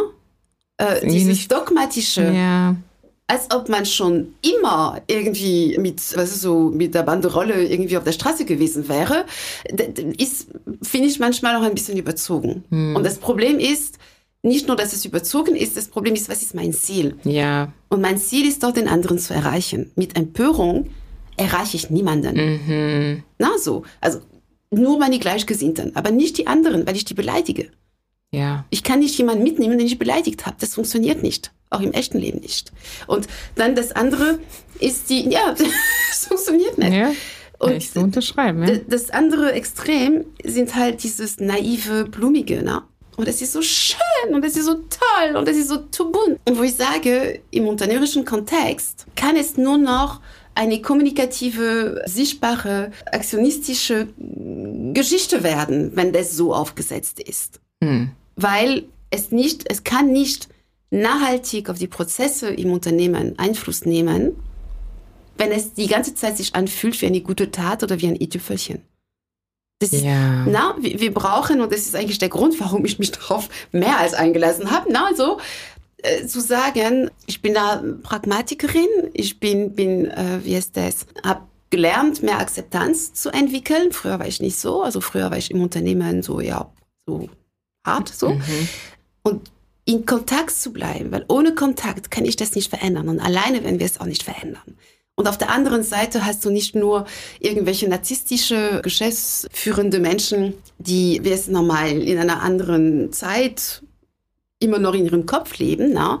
sondern du hast einen Haufen Leute, die gelernt haben in den Unternehmen, dass es doch wichtig ist, sich über das eigene, den eigenen Geschäftswagen zu unterhalten weil die bemerkt haben, dass sie im, im, Meeting weniger wahrgenommen worden sind, weil sie halt eben ein Familienvolvo gefahren haben und nicht den letzten Mercedes.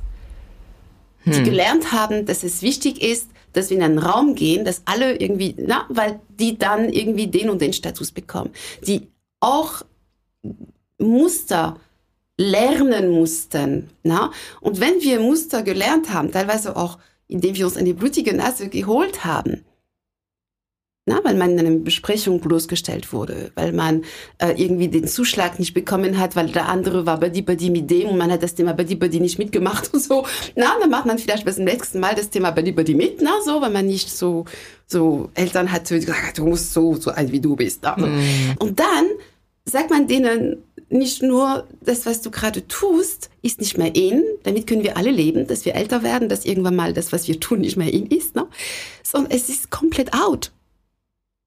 Alles, was deine Erfolgszeichen, Signale waren, dass die Leute dich, wie heißt es, so ein bisschen mit Ehrfurcht betrachten, dass keiner auf die Idee käme, dich zu duzen, dass mm. all diese Dinge, die früher eben, das ist das, wofür du gearbeitet hast, dass du erfolgreich bist, aber auch, dass du natürlich diese Erfolgssignale mitkriegst ne? und dass du davon profitierst. Und auf einen Schlag ist es genau das, was nicht passt. Und ich glaube, dass wir, und ich bin wirklich hart, also ich bin niemand, der, der die ganze Zeit rumstreichelt und sagt, Gott, das ist schon okay, na, so ganz und gar nicht. Aber mm. wir müssen im Kontakt bleiben und mm. über Diversity aufhören zu reden, als ob es die gute Tat wäre, als ob es ein Kompromiss wäre, als ob es ein Selbstzweck wäre. Das ist ein Hebel zum Unternehmenserfolg. Das ist eine Führungsaufgabe. Das ist ein Future Skill. Es ist eine Kompetenz in der Lage, als Mitarbeiter, Mitarbeiterin sich in einem vielfältigen um Umfeld zu bewegen. Weil es ist nicht einfach, na, ne, mit diesen ganzen Perspektiven und Dingen und so weiter umzugehen. Mhm. Und es ist auch keine, kein Allheilmittel. Ja. Na, das ist, man muss wissen, wofür brauchen wir es. Mhm. Und weil dann reden wir auf eine ganz andere Art und Weise darüber. Ja. Und dann verlangen wir, hoffen nicht nur na, als, als Argumentation, dass es da tausend Statistiken gibt, die sagen, dann haben wir bessere Ergebnisse, wenn die Führungsriege divers ist. Und hoffen, dass es so kommen wird, na, und vor allem argumentieren damit, äh, das trifft die Führungskräfte gar nicht. Also das ist, das ist so abstrakt, auch wenn es tausend Statistiken gibt, sondern wir setzen das Thema Diversity Management, und deswegen biete ich Diversity Management Consulting äh, an, wir setzen das Diversity Management so auf, dass wir erwarten, dass es einen Beitrag zu der Leistung des Unternehmens bringt. Mhm.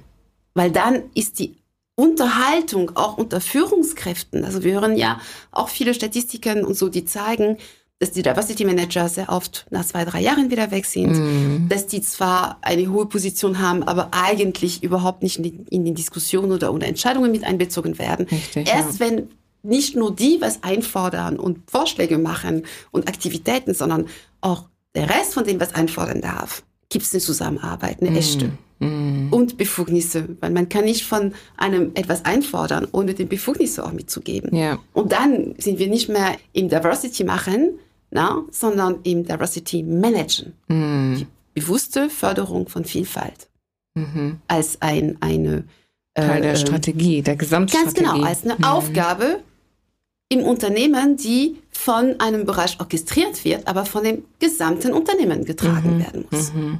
Mhm. Ja, und dann fühlt man sich auch als Teil des Ganzen, selbst wenn man jemand ist, der vielleicht Abstriche gefühlt machen soll man merkt dann, okay, es geht hier um das große Ganze, es geht nicht um, jemand hat was gegen mich und ich muss jetzt ja. hier drunter leiden, sondern wir gehen in eine gewisse Richtung und ich bin ja, weil wir in diese Richtung gehen, überhaupt in diesem Unternehmen. Und das hilft dann ja wieder, das Ganze in Perspektive zu setzen, ja. ne? Und macht das nicht mehr so persönlich.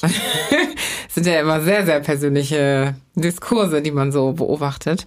Äh, mhm. Aber wir, wenn ich das noch hinzufügen darf, ich war ja. kürzlich im Zug und da musste ich mich echt zurückhalten, mhm. weil eine Reihe hinter mir gab es einen Kollegen, ne, die waren vier, fünf und da war eine einzige Frau dabei und der Typ, der neben ihr saß, hat sie die ganz bisschen so wie das Gespräch, das du mit dem Kollegen hattest wahrscheinlich, mhm. ne? Die ganze Zeit und muss das sein und wozu und Dings dann und so die ganze Zeit und die hat die ganze Zeit ihm das Thema Frauen in Führung oder Gender Diversity verkauft. Und, und ich sag den Leuten, ich werde es euch nicht verkaufen. Mhm. Wir werden einen Austausch gehen, dann erzählst du mir, was du für Probleme hast in deinem Bereich, was für Opportunitäten du hast.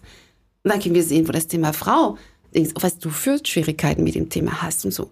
Aber lassen wir uns nicht, egal als was, in so eine Ecke drängen, wo jemand, der unsere Situation sowieso nicht kennt, weil diese Person eben nicht betroffen ist, ne? so, mm. meint, ausfragen zu, zu müssen. Ja. Genau, ausfragen, mm. herausfordern und, und dann muss man das ihm verkaufen. Mm.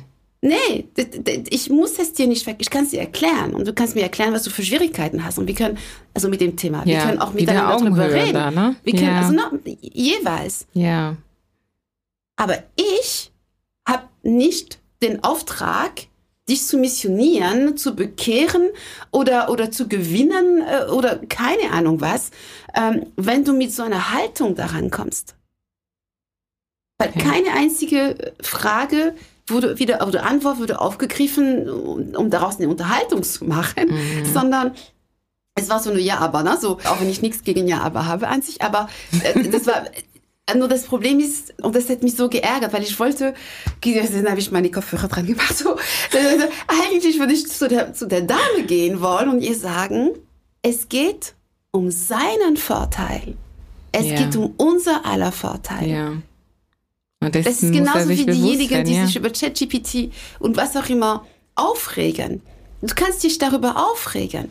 Mhm. Aber ich muss nicht mit dir besprechen, ob es, äh, ich muss nicht verteidigen, weil ob ich das mag oder nicht, weiß ich, wer sich damit nicht auseinandersetzt, na, und wird sicherlich nicht unter die weit vorne gehören. Also hat, verliert was, na, so mhm. höchstwahrscheinlich mm. so, weil es halt eben einen Impact hat. Also setz dich mal ein bisschen mal auf und du musst es nicht mögen, du musst es nicht gut finden, du musst es nicht, nee. Aber fühle mich nicht in die Situation, wo ich etwas verteidigen soll, wo ich gar keine Aktien drin habe.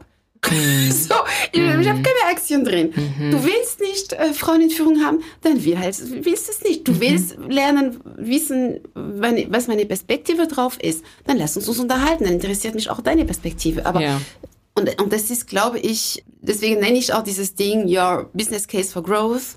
Deswegen rede ich immer über Selbstverantwortung, über eigene Entscheidungen, mhm. über Schwerpunkte setzen, über einen Haufen, die, die, genauso wie die Führungskräfte, die hätten gerne so Fertigrezepte, ne? Do's und Don'ts. Was darf man noch sagen? da kann ich auch lachen. Und die, ich also, ich habe einen potenziellen Kunden habe ich nicht gewonnen. Die hatten ein Thema mit Frauen, also genau Frauen. Mhm. Und wo die, wo die, es war, es war echt interessant, die werden sich erkennen, vielleicht wenn sie es auch hören.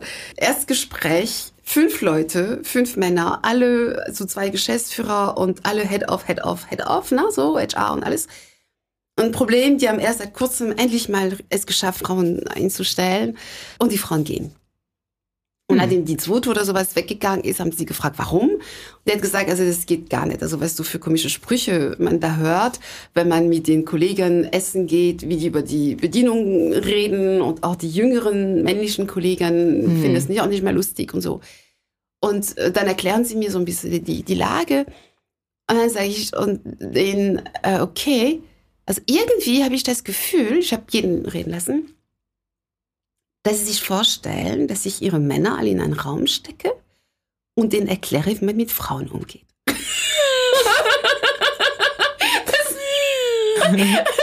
dass das klar ist. So was mache ich nicht. Also, mm. Erstens mache ich sowas nicht. Zweitens, das Problem, das würde sich auch, es hört sich auch ein bisschen so an. Also ich meine, ich lese vor, was Sie mir, also jeder von euch hat das, die Situation erklärt ich muss sagen, ich bin sehr beeindruckt, weil ihr seht das sehr ernst. Na, weil für eine Stunde Top des Unternehmens, mhm. 1000 Mann, also wow. Also das bedeutet, ihr widmet ja dem Thema eine gewisse Wichtigkeit. Mhm. Aber ich lese euch vor, was ihr gesagt habt beim Darstellen der Situation jeweils. Also da wurde was gesagt, was in den falschen Hals genommen hätte, also werden konnte. Da, ja, also es ist ein bisschen über die Stränge gegangen die, das, ja, das war vielleicht auch missverständlich und die Situation war halt ein bisschen so, so, so leger halt, na, so und so. Und sag, eigentlich, jeder von euch hat es relativiert. Hm. Jeder. Und ich sage euch eine Sache, die mal ganz klar ist und ganz wichtig ist. Es geht nicht darum, dass die Männer lernen, nett zu den Frauen zu sein. Nicht die Frauen ein Problem bei euch. Ihr habt ein Problem. Die Frauen gehen. die gehen einfach. Es geht nicht darum, dass ihr den Frauen den Gefallen tut, dass die Männer besser mit denen umgehen. Es geht darum, dass die Männer verstehen, weil ihr halt die Führungskrieger seid, dass ihr als Unternehmen sie braucht. Und dass es deswegen einen anderen Umgang braucht im Unternehmen. Und zwar nicht nur wegen der Frauen, sondern auch wegen der jüngeren Mitarbeitenden, die sich schämen, wenn sie am gleichen Tisch sind in der Kneipe. Hm. Und das Problem, wenn ich das alle wie sie höre, sind nicht die Frauen, das ist die Kultur. Mhm. Ihr steht da, ihr habt ein Problem mit der Rekrutierung, aber ihr seht, ihr wollt nicht einsehen, dass ihr ein Problem mit der Kultur habt. Und was ich euch anbiete, ist ein Konzept, was mit der Unternehmenskultur zu tun hat. Mhm. Nicht mit den Frauen. Mhm. Die Frauen haben kein Problem. Mhm. Gar nichts. Und die brauchen definitiv keinen Schutz. Auch da wieder die Perspektive im eigenen Kontext, ne? Ja. Ja. Und, Und im eigenen, im eigenen Interessen. Ja, genau. Ja. Im eigenen Interessen. Und Wenn, ganz ehrlich auch sein, ne? Also ich meine, weil man, man, was ich höre, ist dieses, was können wir für die tun? Aber du willst doch auch etwas. Ne? Du, du, was willst du denn so am Ende des Tages? Ja. Und das ist wieder dieses Thema Augenhöhe. Ne? Spreche ich mit dir auf Augenhöhe, weil nicht, weil ich dich nur respektiere oder nett behandle, sondern weil in diesem Zusammenspiel von uns wir beide nach einem einer Win Win-Situation suchen oder nach Absolut. einer für uns Win-Situation suchen. Wie können wir da hinkommen? Wie können wir da hinkommen, dass du gewinnst und dass auch ich gewinne? Ja. So. Beziehungsweise, und, das ist halt das Schöne, ich sag den, den, es ist schlimm, weil dadurch, dass ich immer Situationen erinnere, äh, zitiere ich mich selbst. Das finde ich ganz, ganz grausam. Entschuldigung. So. Ein Déjà-vu. Es ist schon mal passiert. Eine, eine Erinnerung. wo, ich, sagte, die, äh, wie heißt das, in den, in den, ähm, ich sage immer, ich rede wenig über Moral und Ethik. Mhm. Aber das ist doch wunderschön zu sehen, dass dieses ganze Gespräch über Business, über Businessorientierung, über Zukunftsfähigkeit des Unternehmens, über äh, ja Erfolg am Ende des Tages, nachhaltigen Erfolg, na? dass es einhergeht, Hand in Hand mit Ethik und Moral. Mhm. Ja, deswegen, als du eingangs gesagt hast, ich bin nicht da, um euch zu Be Weltverbesserer zu machen und zu missionieren, sondern es geht um Führung und euer Unternehmen, dachte ich so, naja, am Ende des Tages geht es ja wirklich darum, dass sie als bessere Menschen herauskommen.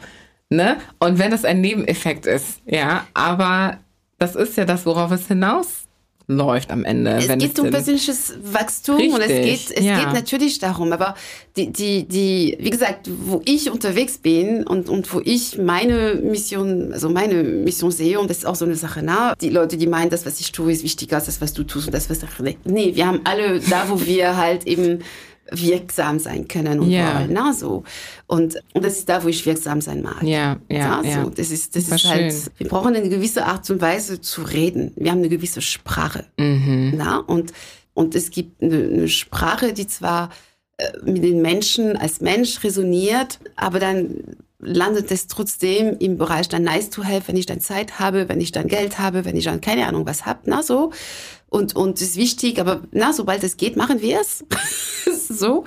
Mhm. Und es gibt halt eine Sprache. Es passiert mir manchmal, weil ich, immer, ich arbeite gerne mit Analogien, die manchmal ein bisschen aus den Haaren, an den Haaren herbeigezogen sind, aber äh, manchmal fällt es mir halt so ein. So. Und, und das eine Mal habe ich, das waren wie viele? Ich glaube 70 Unternehmer, bestimmt 80 Prozent Männer, alles nur Unternehmen zwischen 1000 und 3000 Menschen und sehr, sehr stark vertriebslastig, Geschäftsführung und sehr, sehr, sehr männerlastig, also auch sehr B2B-lastig. Ne? Mhm. Und ich habe denen gesagt, weil irgendeine Frage wurde mir gestellt, sag, wissen Sie, es ist wie eine SAP-Einführung. Stellen Sie sich das so vor wie eine SAP-Einführung. Ich war im Marketing, als ich angefangen zu arbeiten. Ne? Im Jahre Februar 99 habe ich angefangen damals. Und wir hatten einen Schrank im Büro mit dem Schlüssel, wo die teure Uhren waren. Ne? Die teuren äh, Geschenke. Mhm. Und wenn jemand vom Vertrieb was brauchte, weil der einen Kunde da hatte und äh, ihm das auf den letzten Drücker wieder einfiel, rief er an und sagte, wir haben noch sieben Stück, du kannst dir eins holen. So, dann gab es die Liste und haben wir aufgeschrieben, der Herr so und so hat eine Uhr geholt. Na, so. Mhm. Und irgendwann mal wurde SAP eingeführt. Und dann hieß es, sogar die sieben Uhren müssen eingelagert werden. Mhm. Was soll das? Die waren früher da, wenn jemand was gebraucht hat, war es direkt hier, man konnte es direkt holen.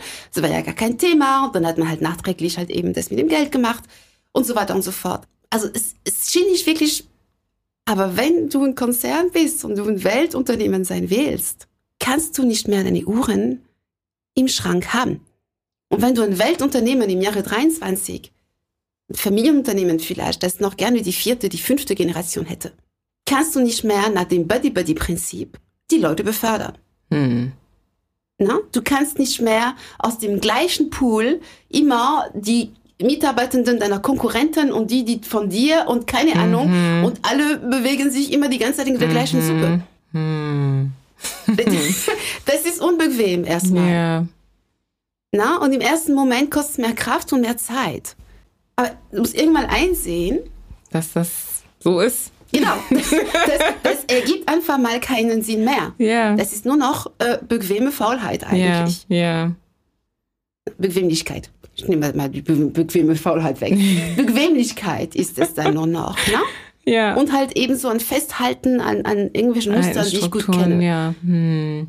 Das geht nicht mehr. Hm. Du brauchst andere Arten von Ideen. Du musst die Art und Weise, wie du rekrutierst, äh, äh, vergrößern. Du musst akzeptieren, dass das, das äh, in einem äh, Online-Workshop, äh, so ein offenes, hat mir eine Dame, die eine sehr hohe Position hat bei einem größeren Unternehmen, äh, die sagte, ja, wie, wie haben Sie eine Idee dazu, ne, den Generationen-Mix, ne? also die, mhm. die jungen Leute, also, also ehrlich, also wir haben ja immer so viel gearbeitet und na, die haben ja, sehen das anders, aber wir brauchen doch Leistung und so weiter. Und ich habe ihr geantwortet, wissen Sie, ich glaube, wir müssen uns einfach nur davon verabschieden, dass die Art und Weise, wie wir die Sachen gemacht haben und machen, die richtige ist.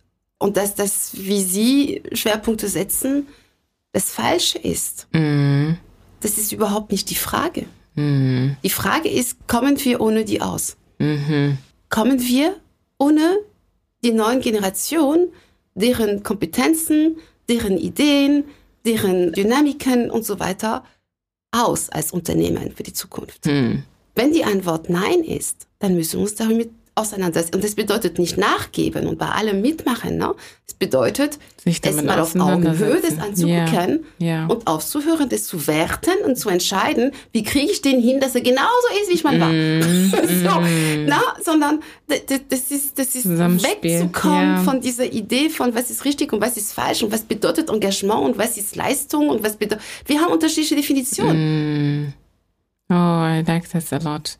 Dieses wirklich, also das ist, ich finde das so schön. Ich finde deine, deine Art und Weise, das anzugehen, bringt das ganze Thema Augen, Augenhöhe auf eine ganz andere, auf ein ganz anderes Niveau und auf ein ganz umsetzbares Niveau und auf eines, wo wir alle irgendwie betroffen sind, in Anführungsstrichen. Und Akteure. Und Akteure, genau. Weil das ist immer so ein, ach, ist auch das, ne? Teilweise ein Buzzword. Das wird so hin und her, hin und her geschmissen. Und was bedeutet das am Ende des Tages, ne? Weil wir immer wieder die gleichen Fragen stellen, scheint es so zu sein, als wenn wir es nicht verstanden haben. Wenn wir verstehen würden, was das bedeutet, dann würden wir diese Fragen nicht mehr stellen, ne? Und nicht mehr, was sollen wir tun? Nicht mehr, warum sind die jetzt auch da? Sondern, okay, was brauchen wir? Was suchen wir? Was ist unser Ziel? Und was steht uns jetzt zur Verfügung, was wir vor 20 Jahren nicht hatten. Ja, sehr, sehr coole Perspektiven. Danke. Danke für diese, dieses Augenöffnen auf Augenhöhe. Dankeschön. Ich bin ja sehr, sehr bereichert worden mit sehr viel Wissen und ich bin mir sicher, die Zuhörenden auch. Die Zeit läuft uns aber auch davon. Und ich würde so viel mehr noch erfahren. Wir haben gar nicht so viel über dich auch gesprochen, also dein Werdegang. Klar haben wir das auch so in deinem Tun sehr gut erforscht, aber ähm, ich glaube, wir haben noch ganz viele, ganz viel Neugier auf so deinen, deinen persönlichen Werdegang und, und, und Weg. Und vielleicht können wir das ja noch mal ein anderes Mal aufgreifen. Gerne. Das wäre richtig, richtig toll. Aber ich finde, ich bin auch jetzt immer noch, noch mehr fasziniert von diesem Mix. Und ich merke, wie dieser Mix, den du hast, ja, auch hintergründig, wie der auch in deine Arbeit und dein, dein Gedankengut einfließt und dazu geführt hat, dass du in der Lage bist, diese verschiedenen Perspektiven und Elemente der Vielfalt auch so gut zu jonglieren und irgendwie zu verstehen, wie das Ganze angegangen werden soll. Und das ist so schön, das zu sehen, weil das so Sinn macht, ja, was du eingangs sagtest, nämlich ich kann, ich kann und werde mich nicht entscheiden. Ne? Ich werde, ich kann das und dies und jenes sein. Ich bin irgendwie all das und jetzt versteht man auch viel besser, zumindest im beruflichen Kontext, warum und wie sehr das eine Bereicherung ist und dich vorbereitet hat für das, was du jetzt machst. Ne? Das hast du schön gesagt. ja, aber es ist, es ist wirklich so. Das yeah. das, die, äh, in meinen Kino zum Teil erzähle ich von meiner Oma und, und von meinen, also meinem Papa, meine Eltern, meinen Schwestern, meinen Bruder, hm. äh, meinen Tanten, meiner Patintante, weil ich, ich wirklich glaube, dass, und ich habe ja eine Coach-Ausbildung gemacht vor mhm. einer Zeit, also vor langer Zeit, das stimmt nicht, also 2016, 17, bevor ich mich selbstständig gemacht nee, wann habe ich sie gemacht? 2018, 19 sogar. Oh. Also, und da wurde mir am stärksten klar, tatsächlich, weil wir uns ja ein halbes Jahr lang kutscht man sich gegenseitig die ganze Zeit, na so, wie befestigt ich dank meiner Eltern, dank der Geschichte meiner Familie bin. Also weder das Bedürfnis, andere schlechter zu machen, damit ich mich gut fühle, noch die, das überzogene Bedürfnis, also ich brauche Feedback, ne? das braucht, sonst gehe ich völlig nur auf die Bühne gehen. So. Also, so. Aber ich habe trotzdem nicht dieses Bedürfnis, everybody's darling zu sein. Yeah. Und, und, und diese, dieses differenzierte, weil halt eben äh, verschiedene Aspekte da in, eine, eine Rolle spielen. Mhm. Ne? Und vielleicht auch tatsächlich, weil meine Eltern uns auch nie, wir sind drei, also mein Bruder ist bei seinem Papa aufgewachsen, wir sind drei Töchter zu Hause gewesen. Meine Schwestern und ich sind als Charaktere komplett unterschiedlich, aber mhm. wirklich komplett. Ne? So. Mhm. Und mit den gleichen Werten. Wir haben auch die, auf die gleiche Art und Weise im, im, im beruflichen Kontext angeeckt jeweils. Ne? Also durch die Werte und durch die große Klappe und so. Mhm. Und aber ansonsten sind wir sehr, sehr unterschiedlich und wir haben Eltern, die uns immer gesagt haben, helft euch gegenseitig, damit jede von euch es besser hat danach. Uns wurde nie gesagt, das musst du so tun wie deine Schwester. Mhm. Oder da, na, nimm dir ein Beispiel an der anderen. Sondern immer diese Idee von, ihr habt jeweils eure Stärken und eure Schwächen. Wenn ihr euch gegenseitig unterstützt, werdet ihr es alle mit dem, was ihr seid, besser haben. Mhm. Und ich glaube auch diese Idee von, meine Mutter hat immer gesagt, man darf nicht neidisch sein auf Menschen, weil du siehst, die Leute, die neidisch sind, sehen immer nur das Ergebnis. Mhm. Na, die fragen sich ja. nicht, wie ist die Person dahin gekommen über der Weg. Ja, Hättest du richtig. das gemacht, das Gute, Anstrengende, das Schlechte oder wie auch immer, na? was auch immer das ist. Hättest du den Weg, wärst du auch den gegangen. Du kannst nicht neidisch sein für ein Ergebnis. Ja. Weil dann müsstest du auch bereit gewesen sein, den Weg auch zu gehen. Ja, ja, ja. Und genau. Also dieses sich inspirieren lassen von anderen und auch nah daran wachsen und so weiter, aber nichts übernehmen wollen, was mm. ich sagen soll. Ne? So, mm. und, und einfach mal so, oh, das hätte ich so. Und das habe ich vor allem bei der, bei der Coach-Ausbildung festgestellt, wie, wie viele Menschen daran noch arbeiten müssen, sich eigentlich eher von dem, vom Griff der Eltern, also auch wenn es nicht böse gemeint gewesen ist, mm. ne? darum geht es nicht, zu lösen, um, um, um sich selbst zu finden und wie sehr ich das Gefühl habe, dass meine Identität dank ihnen für mich recht klar mhm, ist. Mhm, no. Und ich habe auch wenig wow. über meine Tochter geredet, die ihren Master ja, in Mikrobiologie macht. Wir, oh, und ja, müssen wir alles, müssen wir alles noch aufnehmen. Machen wir, machen ja. wir, kein Thema. vielen Dank, vielen, vielen Dank, Michelle. Ich habe es gerade schon gesagt, ich würde es gerne noch mal hundertmal sagen. sehr gerne. Danke ähm, dir für die tollen Fragen. Ja, sehr gerne. Und als allerletzten Punkt natürlich auch unsere Blitzfragen mhm. an dich. Ich mache einfach mal ganz schnell. Schweigen oder schreien? Schweigen. Ferne oder Nähe? Ferne. Viel oder wenig? Viel. Mögen oder lieben? Lieben. Dunkel oder hell? Hell. Afrikanerin oder Deutsche? da kann ich keine Freude gewinnen, gell, heute. Äh, Afrikanerin. Meine Tochter ist es noch mehr, also meine Tochter ist total, ist auch total witzig, weil ist meine, ja, ist, meine Tochter ist hier geboren worden, aufgewachsen, die hat so einen riesigen Bezug zu den Antillen und insbesondere zum äh, afrikanischen Kontinent. Wow. Das ist, das ist so eine, eine hohe Identifikation äh, dazu aber auch ich definitiv, also Deutsch, das ist, aber auch wenn Frankreich gegen eine afrikanische Mannschaft spielt, bin ich für die afrikanische Mannschaft. Mm. Wow. das ist doch mal eine Ansage. Okay, okay. Da war eine Entscheidung. Ich habe ich hab eine herausgekitzelt hier. danke, danke, Michelle. Danke Vielen dir. Dank. Und danke euch fürs Zuhören. Ja. Augen öffnen auf Augenhöhe. Der Hintergrund von Michelle ist so vielfältig wie das Wort Vielfalt selbst. Michelle sagt, ich kann so vieles sein und ich werde mich nicht entscheiden. Ich bin all das, was mich ausmacht. Mit Stolz, mit Dankbarkeit und mit Bewusstsein. Diese innere Arbeit schafft Frieden und gibt ihr eine Aura, die so ansteckend ist und so viel Freude verbreitet. Es passt wie die Faust aufs Auge, dass sie das Thema Vielfalt bearbeitet. Was für ein tolles Gespräch, liebe Michelle. Wenn euch diese Folge gefallen hat, dann drückt bitte das Glockensymbol oder abonniert diesen Podcast auf eurem Streaming-Kanal, hinterlasst eine Bewertung und schaut euch die Shownotes an, denn dort gibt es einige Infos zu dem, was wir bei Afrikaner anbieten, unter anderem zu unserer Community-Plattform, auf der wir über viele Themen und Belange sowohl aus der Afro-Diaspora als auch aus der Gesellschaft in Roundtables ganz interessant diskutieren. Also, bis zum nächsten Mal bei Afrikaner.